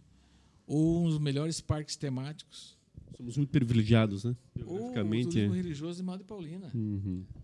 E dentro desse todo aqui, eu tenho uma rede hoteleira monstruosa e fantástica, uma rede gastronômica, eh, equipamentos de eventos, os de Blumenau, de Pomerode e agora o de Balneário, monstruosos. Né? O, o- o- a oportunidade que Itajaí nos traz com, com as- os, os- os eventos náuticos, Sim. né? ou o Rio dos Cedros. Então nós temos um potencial regional absurdo. Eu, eu, eu tenho dito assim, eu não acredito que tenha outra região no Brasil com tanta opção como nós temos. Nós temos é que, de alguma forma, e aí a gente no museu está tentando trabalhar um pouco mais isso, o hub, né? Que conecta isso. Para fazer Um ecossistema, né? Exatamente. Então, as pessoas que venham aqui, elas não podem vir aqui e só querer Oktober. Sim. Elas têm que vir a qualquer dia do ano aqui e querer ir fazer um rafting em Birama, saltar de, para, de, de parapente ali o- no Morro Azul. Né? Ou fazer simplesmente uma, uma apreciação de, de pássaros. Né? Que o pessoal vem de São Paulo para cá para ficar no, aqui no São Francisco, ou em Dayal, ou ali no Garcia Observadores, né? observadores de pássaros, sentar na mata, passar o dia inteiro sentado numa pedra lá, observando. Vai Aqui vai, daqui a pouco vai sentar tal. Isso é turismo, gente. Sem a gente tem dúvida. que integrar isso tudo. E aí, com isso, e aí o que, que precisa? Alguns players precisam investir um pouquinho mais, acreditar um pouquinho mais, e- e inovar um pouquinho mais para isso acontecer. Sem dúvida. Senão, Falando em inovação, Valmir, o último empreendimento seu que falta nós aprofundarmos é a questão do Museu da Cerveja. Querendo ou não, uma estrutura extremamente desgastada, por muitos anos basicamente quase que abandonada. É, o poder público não deu contas nitidamente de sustentar aquela situação. Um museu que um espaço privilegiado, um espaço maravilhoso no coração da cidade, no marco zero da cidade, e que a iniciativa privada também teve que abraçar. E aí, feliz talvez de nós que temos você aí à frente, o que é o Museu da Cerveja, o que promete é, vamos falar aqui mais a nível regional, até para o nosso munícipe aqui em Blumenau, o que, que promete para ele, o que, que ele oferece, qual foi essa repaginada que vocês deram, que de fato eu ainda não tive a oportunidade de ir lá depois dessa reinauguração, mas foi gigantesca pelo que a gente viu na repercussão. Comenta um pouco para nós sobre todo esse investimento. Então, é, talvez é, uma das coisas que a gente não, não, é, não é a coisa mais falada lá no Museu Cerveja. A gente entende, e você citou na tua fala, é, ali está o Marco Zero. né? Ali a nossa origem está ali. E a gente procurou, quando foi desenvolver o posicionamento da marca, o branding da marca, a gente procurou entender o que, que faz sentido para a nossa região. E vem muito ao encontro da, da, da, da fala minha anterior. É, tanto é que, se tu olhar o brasão que nós criamos, ele vai trazer ali quatro Cs, vamos dizer assim, que nós entendemos que são os porquês que nós, nossa região tem tanta oportunidade. Claro que a cerveja está, porque é o Museu da Cerveja, mas também porque ela faz parte do, do DNA da nossa colonização. A, a história conta que em 1858, já 60, 55, quando o doutor Blumenau ia buscar mais uma turma de famílias para ir para cá, ele já dizia: olha, o barco tem tantos metros, você vai ter tantos metros para ti, é, deixa um espaço ali de um terço desse barco, desse teu espaço, para colocar algumas sacas de malte, porque lá não tem malte ainda para fazer cerveja. Então ele já dizia isso na época. Então é, faz parte do DNA como um alimento, como alguma coisa que fortalece depois a comunidade, que é o nosso segundo nosso segundo C, né? Pensar comunidade, pensar integração com os outros players, pensar a integração com as outras cidades, com os outros equipamentos, né? pensar cultura. Né? Nós somos muito fortes culturalmente, a nossa região. E a gente quer resgatar isso cada vez mais forte, integrando. É, Para nós, um café típico colonial faz parte da cultura. Né? Para nós, é, pensar em degustar uma cerveja harmonizando faz parte da cultura. Para nós, visitar um clube de caça e tiro faz parte da cultura. Para nós, é, participar de uma festa de rei faz parte da cultura. Então, a proposta do museu é ser esse integrador, esse hub que vai conectar esse, esse pessoal todo. Né? Vai visitar de manhã o museu, chegar na, no hospedagem do dia anterior, manhã visitar o museu e almoçar num equipamento turístico, de tarde visitar uma cervejaria, à noite ou de tarde tomar um café colonial, à noite visitar uma cervejaria, vai fazer parte dessa proposta do museu de integrar. Então a visita ao museu, ela não vai ficar restrita aos a metragem que tem lá, apesar de lá ter além do museu uma loja, um armazém que vai ter os produtos da região, o Romopios da cidade, a cachaça de Luiz Alves, o biscoito de Pomerode, porque nós queremos ter ali no Armazém Blumenau, que é um outro projeto nosso que vai ganhar espaço na, na frente, ali a gente quer ter os produtos da Blumenau Colônia. Que maravilha. As cidades daquela época da colônia. Que Quais legal. são as cidades que faziam parte? Ah, Guabiruba fazia parte? Legal. Então nós vamos achar um produto em Guabiruba que faça sentido estar no armazém. Seja um artesanato, seja um objeto de decoração, seja um objeto de consumo, seja qualquer coisa, mas a gente quer ter no armazém Blumenau, que vai fazer parte, deve estar sendo aberto semana que vem. Depois disso, o café. Que café para nós é muito forte aqui também. A gente não se dá conta que algumas décadas atrás nós somos fortíssimos na torrefação de café. Então ali também a gente quer resgatar um pouco disso e do chocolate. Então vai ter uma casa, uma das casas ali, uma loja muito forte. Ah, eu quero degustar um cappuccino aqui, eu quero um cafezinho simplesmente, enquanto a minha família está visitando, ou enquanto um ônibus, metade está visitando, metade tomando um cafezinho, tomando uma água, tomando um chopp, ou simplesmente está olhando na loja. Então, museu, loja do museu, que é todo o desenvolvimento, armazém, café e o pub. Voltando lá para os quatro Cs, eu falei então da cerveja, falei da comunidade, falei da cultura e não posso esquecer de falar de celebração. Porque nós aprendemos a celebrar a superação. Então o museu vai mostrar um pedaço disso, mostrando que faz parte da nossa história superar. Hum. A nossa pior tragédia não foi a de, de 83, 84, foi a de 58. 1858 foi a pior tragédia desde fundada a cidade. Sim. Né, a história conta isso. Uhum. Então está no nosso DNA isso. E a gente ali vai mostrar um pouquinho para quem nos visita saber por que, que a gente é forte. Uhum. Por que, que a gente preza aqui? Por que, que o Blumenau é a cidade, Blumenau região, é a região mais forte no cooperativismo do Brasil? Uhum. Nós aprendemos a cooperar. Uhum. Nós aprendemos a ser associativos. Em que pese ainda tem muita gente que acha que isso é balela. Que... Não, nós uhum. somos fortíssimos nisso.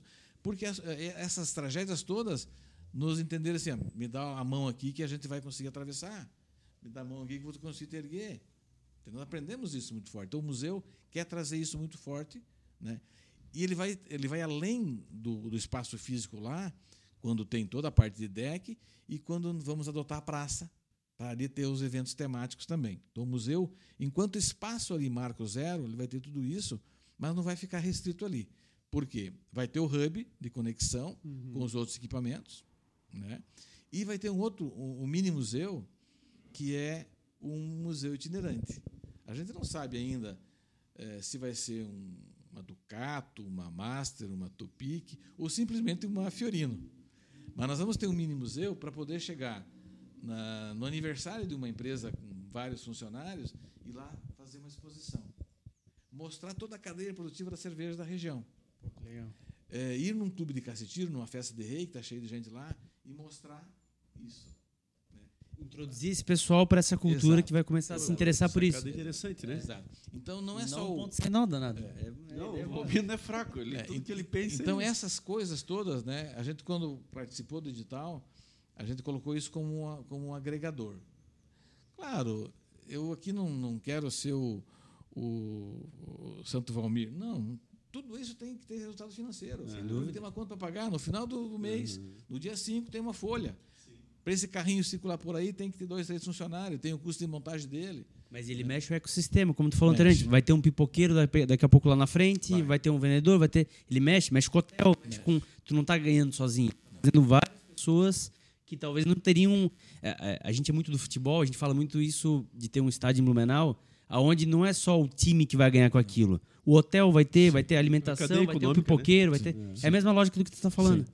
Então a, a gente a gente a gente fala fala muito nisso e as pessoas às vezes acham ah não mas é não eu não, não, não quero ser o dono de, de nada disso né a gente olha e é o legado que você vai construir para a cidade e a interferência que tem no conjunto como um todo Sem dúvida. né? Isso é, é fatal. E a gente vê assim a- as pessoas querendo se associar ao projeto, né? Eu lembro a gente estava começando o projeto logo depois do edital e aí um dia eu recebi uma ligação do Renato Medeiros da, Blumenau Blumenau Iluminação. é, Presidente da CIB. Né? é, presidente da CIP. E, e a gente, eu mesmo sendo conselheiro lá, nunca falamos dessa operação, mas ele me ligou e disse, "Ô, Zanetti, é, a Blumenau está junto contigo. Vê o que tu precisa. Marcamos uma reunião e fomos lá. Hoje ele é o, foi o nosso primeiro patrocinador e, e está conosco olhando porque acredita, né? Então, ele tem alguma coisa a ver com cerveja?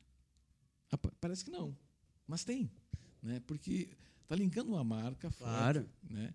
Está linkando excelentes produtos, porque tudo isso acaba interferindo. Você traz as pessoas para Blumenau e vai dizer assim, instaladora Blumenau, o que que esses caras fazem? Vai ter um QR Code ali que alguém vai fazer uma foto e dizer, pô, olha, os caras são monstruosos. É a segunda ou terceira maior empresa do Brasil no segmento. É oportunidade. né? Então, é, é- é mostrar Blumenau, mostrar a nossa região. Então, isso a gente está olhando para aquele empreendimento ali, é, acreditamos muito. É, é um processo também que toda a equipe que está lá é toda novinha, toda, toda, toda. Ah, duas, duas pessoas experientes. Uma é museóloga já, que estava no edital, tinha que ser. Não era funcionária de lá, ela trabalhava no outro ambiente. É a museóloga. E o outro é um sommelier, que já tinha trabalhado conosco. né? Mas é um sommelier que fala quatro línguas, inclusive, inclusive a língua de sinais. Né? Autodidata, filho de pai e mãe surdo mútuo. Então, esse é, o, esse é o grupo que a gente trabalha, que a gente forma, sabe? Pessoas que querem, pessoas que sonham. Né? E por que, que a gente está muito envolvido? Porque, assim, isso é um sonho que eu e o Ulisses começamos a elaborar lá atrás, já faz algum tempo, olhando o poder público, né? Ao mesmo tempo que criticando, entendendo o lado do poder público. É, você faz tanta coisa nesse mundo político que, às vezes, mesmo quem quer fazer não pode.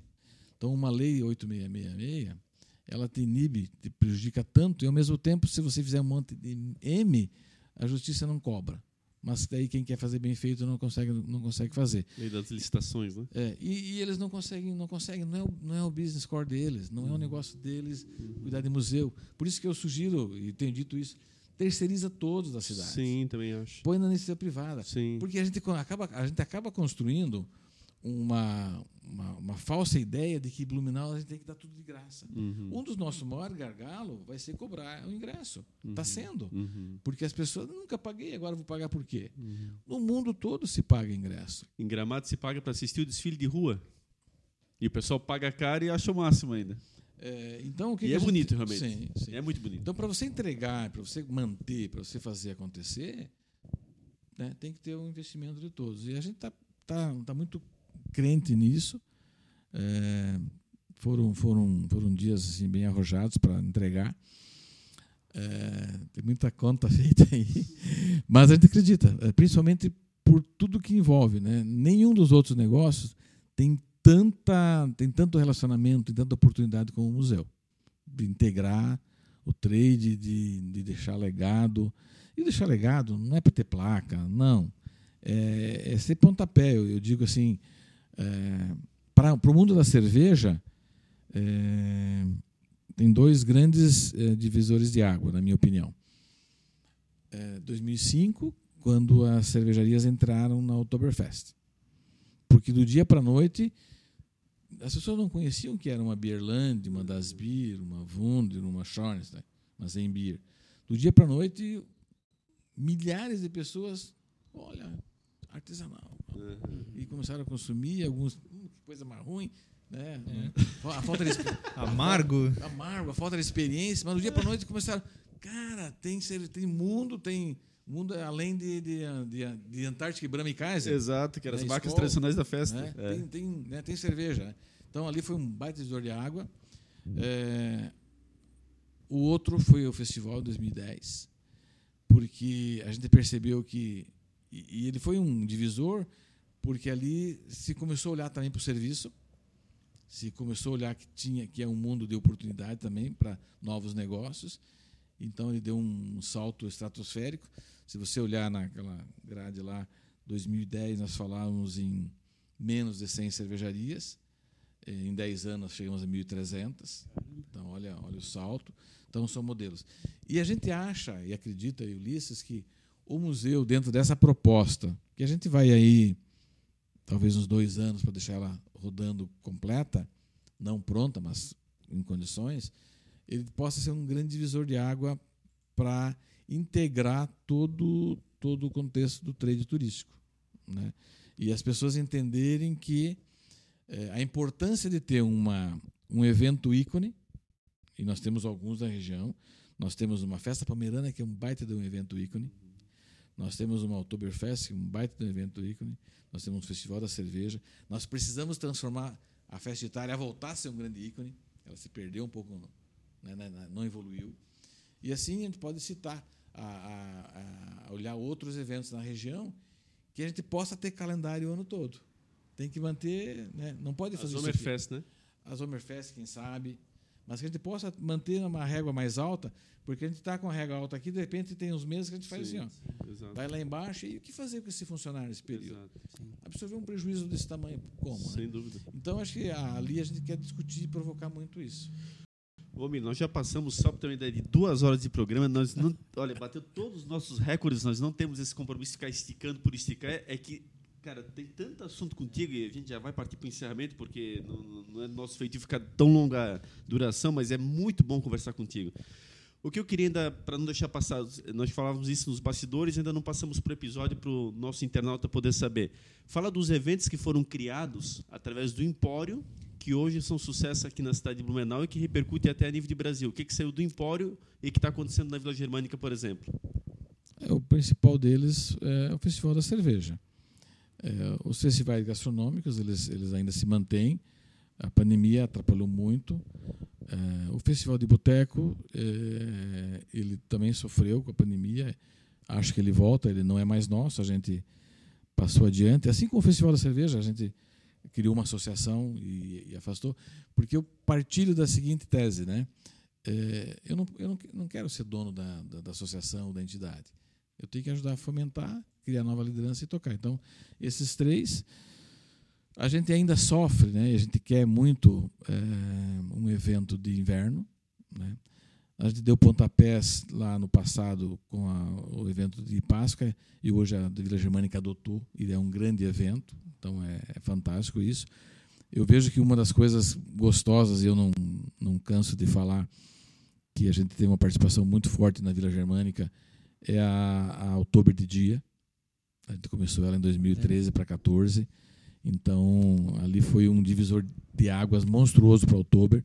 Eu lembro que eu estava na Alemanha e de lá, vendo a festa lá que começa às 10 da manhã e termina às 11 da noite, e o pessoal de lá eu, eu contratei banda de lá. Eu isso eu estava lá em setembro, 20 de setembro, para a gente em outubro aqui fazer começar a festa de dia, mesmo tendo que descer 50 mesas com cadeira e de tarde de noite guardar, porque não pode usar de noite. A gente começou a festa de dia e hoje ela é ela é um divisor monstruoso porque a gente levou a família de volta para a vila. Claro, espaço tem para almoçar, né? Sim, Aí, né, que espaço tá para né? almoçar, para circular, para curtir a bandinha, para dançar, né? E está vivendo, né? E hoje a festa ganhou, né? logo depois, uns três anos depois, o Ricardo ampliou né, lá fora com o Biergarten. E hoje a festa de dia ela, ela tem tanta circulação de público. E se tu olhar o lojista, ela está mais contente com o dia do que a noite. Porque a noite ainda tem muita azaração, muita bagunça, né? Uhum. Mas a festa de dia está fantástica. Tá. Então são pequenas coisas que a gente se orgulha de ter ajudado a, de alguma forma a, a evoluir, né? Fantástico, Edinho. Sheila, eu, para mim, assim, estou muito satisfeito. Ó, fazer a última pergunta para o Valmir, para encerrar de fato, Valmir. O que, que vem na tua cabeça daqui por diante? Você é um cara imprevisível. Olha quanta coisa. Pegar um cara que era bancário, que estava lá dentro de um banco, a mãe sonhando ele exatamente começar. De Rio das Antas. Rio das Antas, começar lá, a ser, tu tem que ser um contador, meu filho, começando todo aquele processo, e de repente você está num banco, você vira gerente, passa por tantas situações, vai para as cooperativas de crédito, e hoje você é um cara mergulhado totalmente em turismo, em cervejaria, está na parte da gastronomia, participante aí de tantas iniciativas. O que, que vem na tua cabeça daqui por diante? O que, que você pensa? Tem alguma carta na manga guardada? É, alguma outra situação que você está para tá, tá ocorrer ou, ou a tua ideia é tocar os seus projetos adiante? O que está na cabeça do Valmir nesse instante? Eu posso te falar de, de dois, né? É, eu e Ulisses, a gente ainda sonha em ter a nossa Hofbrau Blumenau. Né? A nossa Hofbrau House Blumenau, né? Que é uma casa, é, tipo a, em Munique tem a Hofbrau, tem a sua casa lá, né? O seu, sua choperia. É, tem uma casa assim, né, bem, bem, bem legal em Blumenau. É a hora que nós encontrarmos o lugar, ela deve acontecer. Né? É, hoje você não vai a Munique sem passar na Hofbrau. Não tem jeito. Né? Então a gente quer ter uma casa dessas para qualquer pessoa que venha a Blumenau. Eu, hoje elas passam na Vila Germânica, mas tem que ter um segundo ponto, um terceiro ponto para visitar. Daqui a pouco a gente acha o lugar para fazer isso. E o outro, que talvez seja o principal, né, e que eu estou tentando me dedicar um pouco mais, é curtir mais meu neto. Hoje é o meu grande projeto de vida é tentar dar uma dar um pouquinho mais de atenção para ele do que eu dei para minha filha. É muito pontual isso. Eu vivi muito intenso minha vida profissional de banco cooperativa e os outros negócios. Então eu quero eu quero curtir um pouco com ele. Ele, ele gosta muito do, de, de passear com o vovô, de fazer happy hour com o vovô. ele tem três anos, aí eu vou buscar ele na escola às vezes quando eles me liberam. E ele disse: "Vamos fazer um happy hour, vovô." Daí, onde é que você quer ir? Ah, eu quero ir lá no feio. Daí a gente vai lá no feio, ele adora comer batata frita, pede o suco de uva dele. Então é isso, não, tenho muito, muito mais do que isso. A gente tem esses projetos que a gente está, eles ainda demandam bastante energia nossa. Tenho 59, né? Daqui duas semanas faço 59, então tem que dosar um pouco mais. Saúde pede para cuidar um pouco. Sem dúvida. Como é que é o nome do neto? Davi, Vou dar um beijo pro Davi, então. Três aninhos, é? três e meio já. E Olha aí, ó. É a alegria do vovô. Dá pra ver que o- os teus olhos aí representam bem o, o que o Davi representa na tua vida. Que Sim, legal, sim. né, cara? Isso é, são as novas gerações que vão surgindo aí Sim. e a família vai, vai agregando, né? Ele diz assim: Ô vovô, vovó, dá teu telefone que eu vou baixar uns joguinhos. Se teu telefone não tem nada, vovô, quero baixar uns joguinhos. Maravilha. É isso, né? Fantástico. Né, fantástico, né? Assim, é uma aula, literalmente, Valmir. A gente agradece é, por tudo isso que tu compartilhou conosco. A gente tem muitos seguidores é, que buscam empreender. A gente abriu uma caixinha lá no começo do projeto, aonde metade que nos seguia já era empreendedor. E aí tem dúvidas e dores que, às vezes, num bate-papo desse, o cara tem um insight. Mas 100% gostaria de empreender. Então, tem muita gente que, às vezes, tem uma ideia guardada, é, que está maturando, está buscando. E esse bate-papo aqui, por mais que pareça despretensioso, ele traz ideias, ele traz sacadas para esse pessoal praticar isso, trazer para a tona e contribuir também nesse ecossistema aí da nossa economia. Então, poxa, é uma aula fantástica para mim da área de administração aqui. Foi um aprendizado a cada minuto.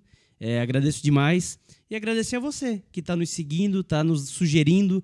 O Valmir, até então, da cerveja Blumenau para nós, foi uma sugestão da nossa audiência. Hoje a gente já descobriu que é do seu porco, que é do empório, que é do museu. Daqui a pouco vai ter mais ideia, porque o homem não para, tá nítido que é, tá na veia dele contribuir com esse ecossistema. Então, foi por você que a gente trouxe esse, esse grande convidado.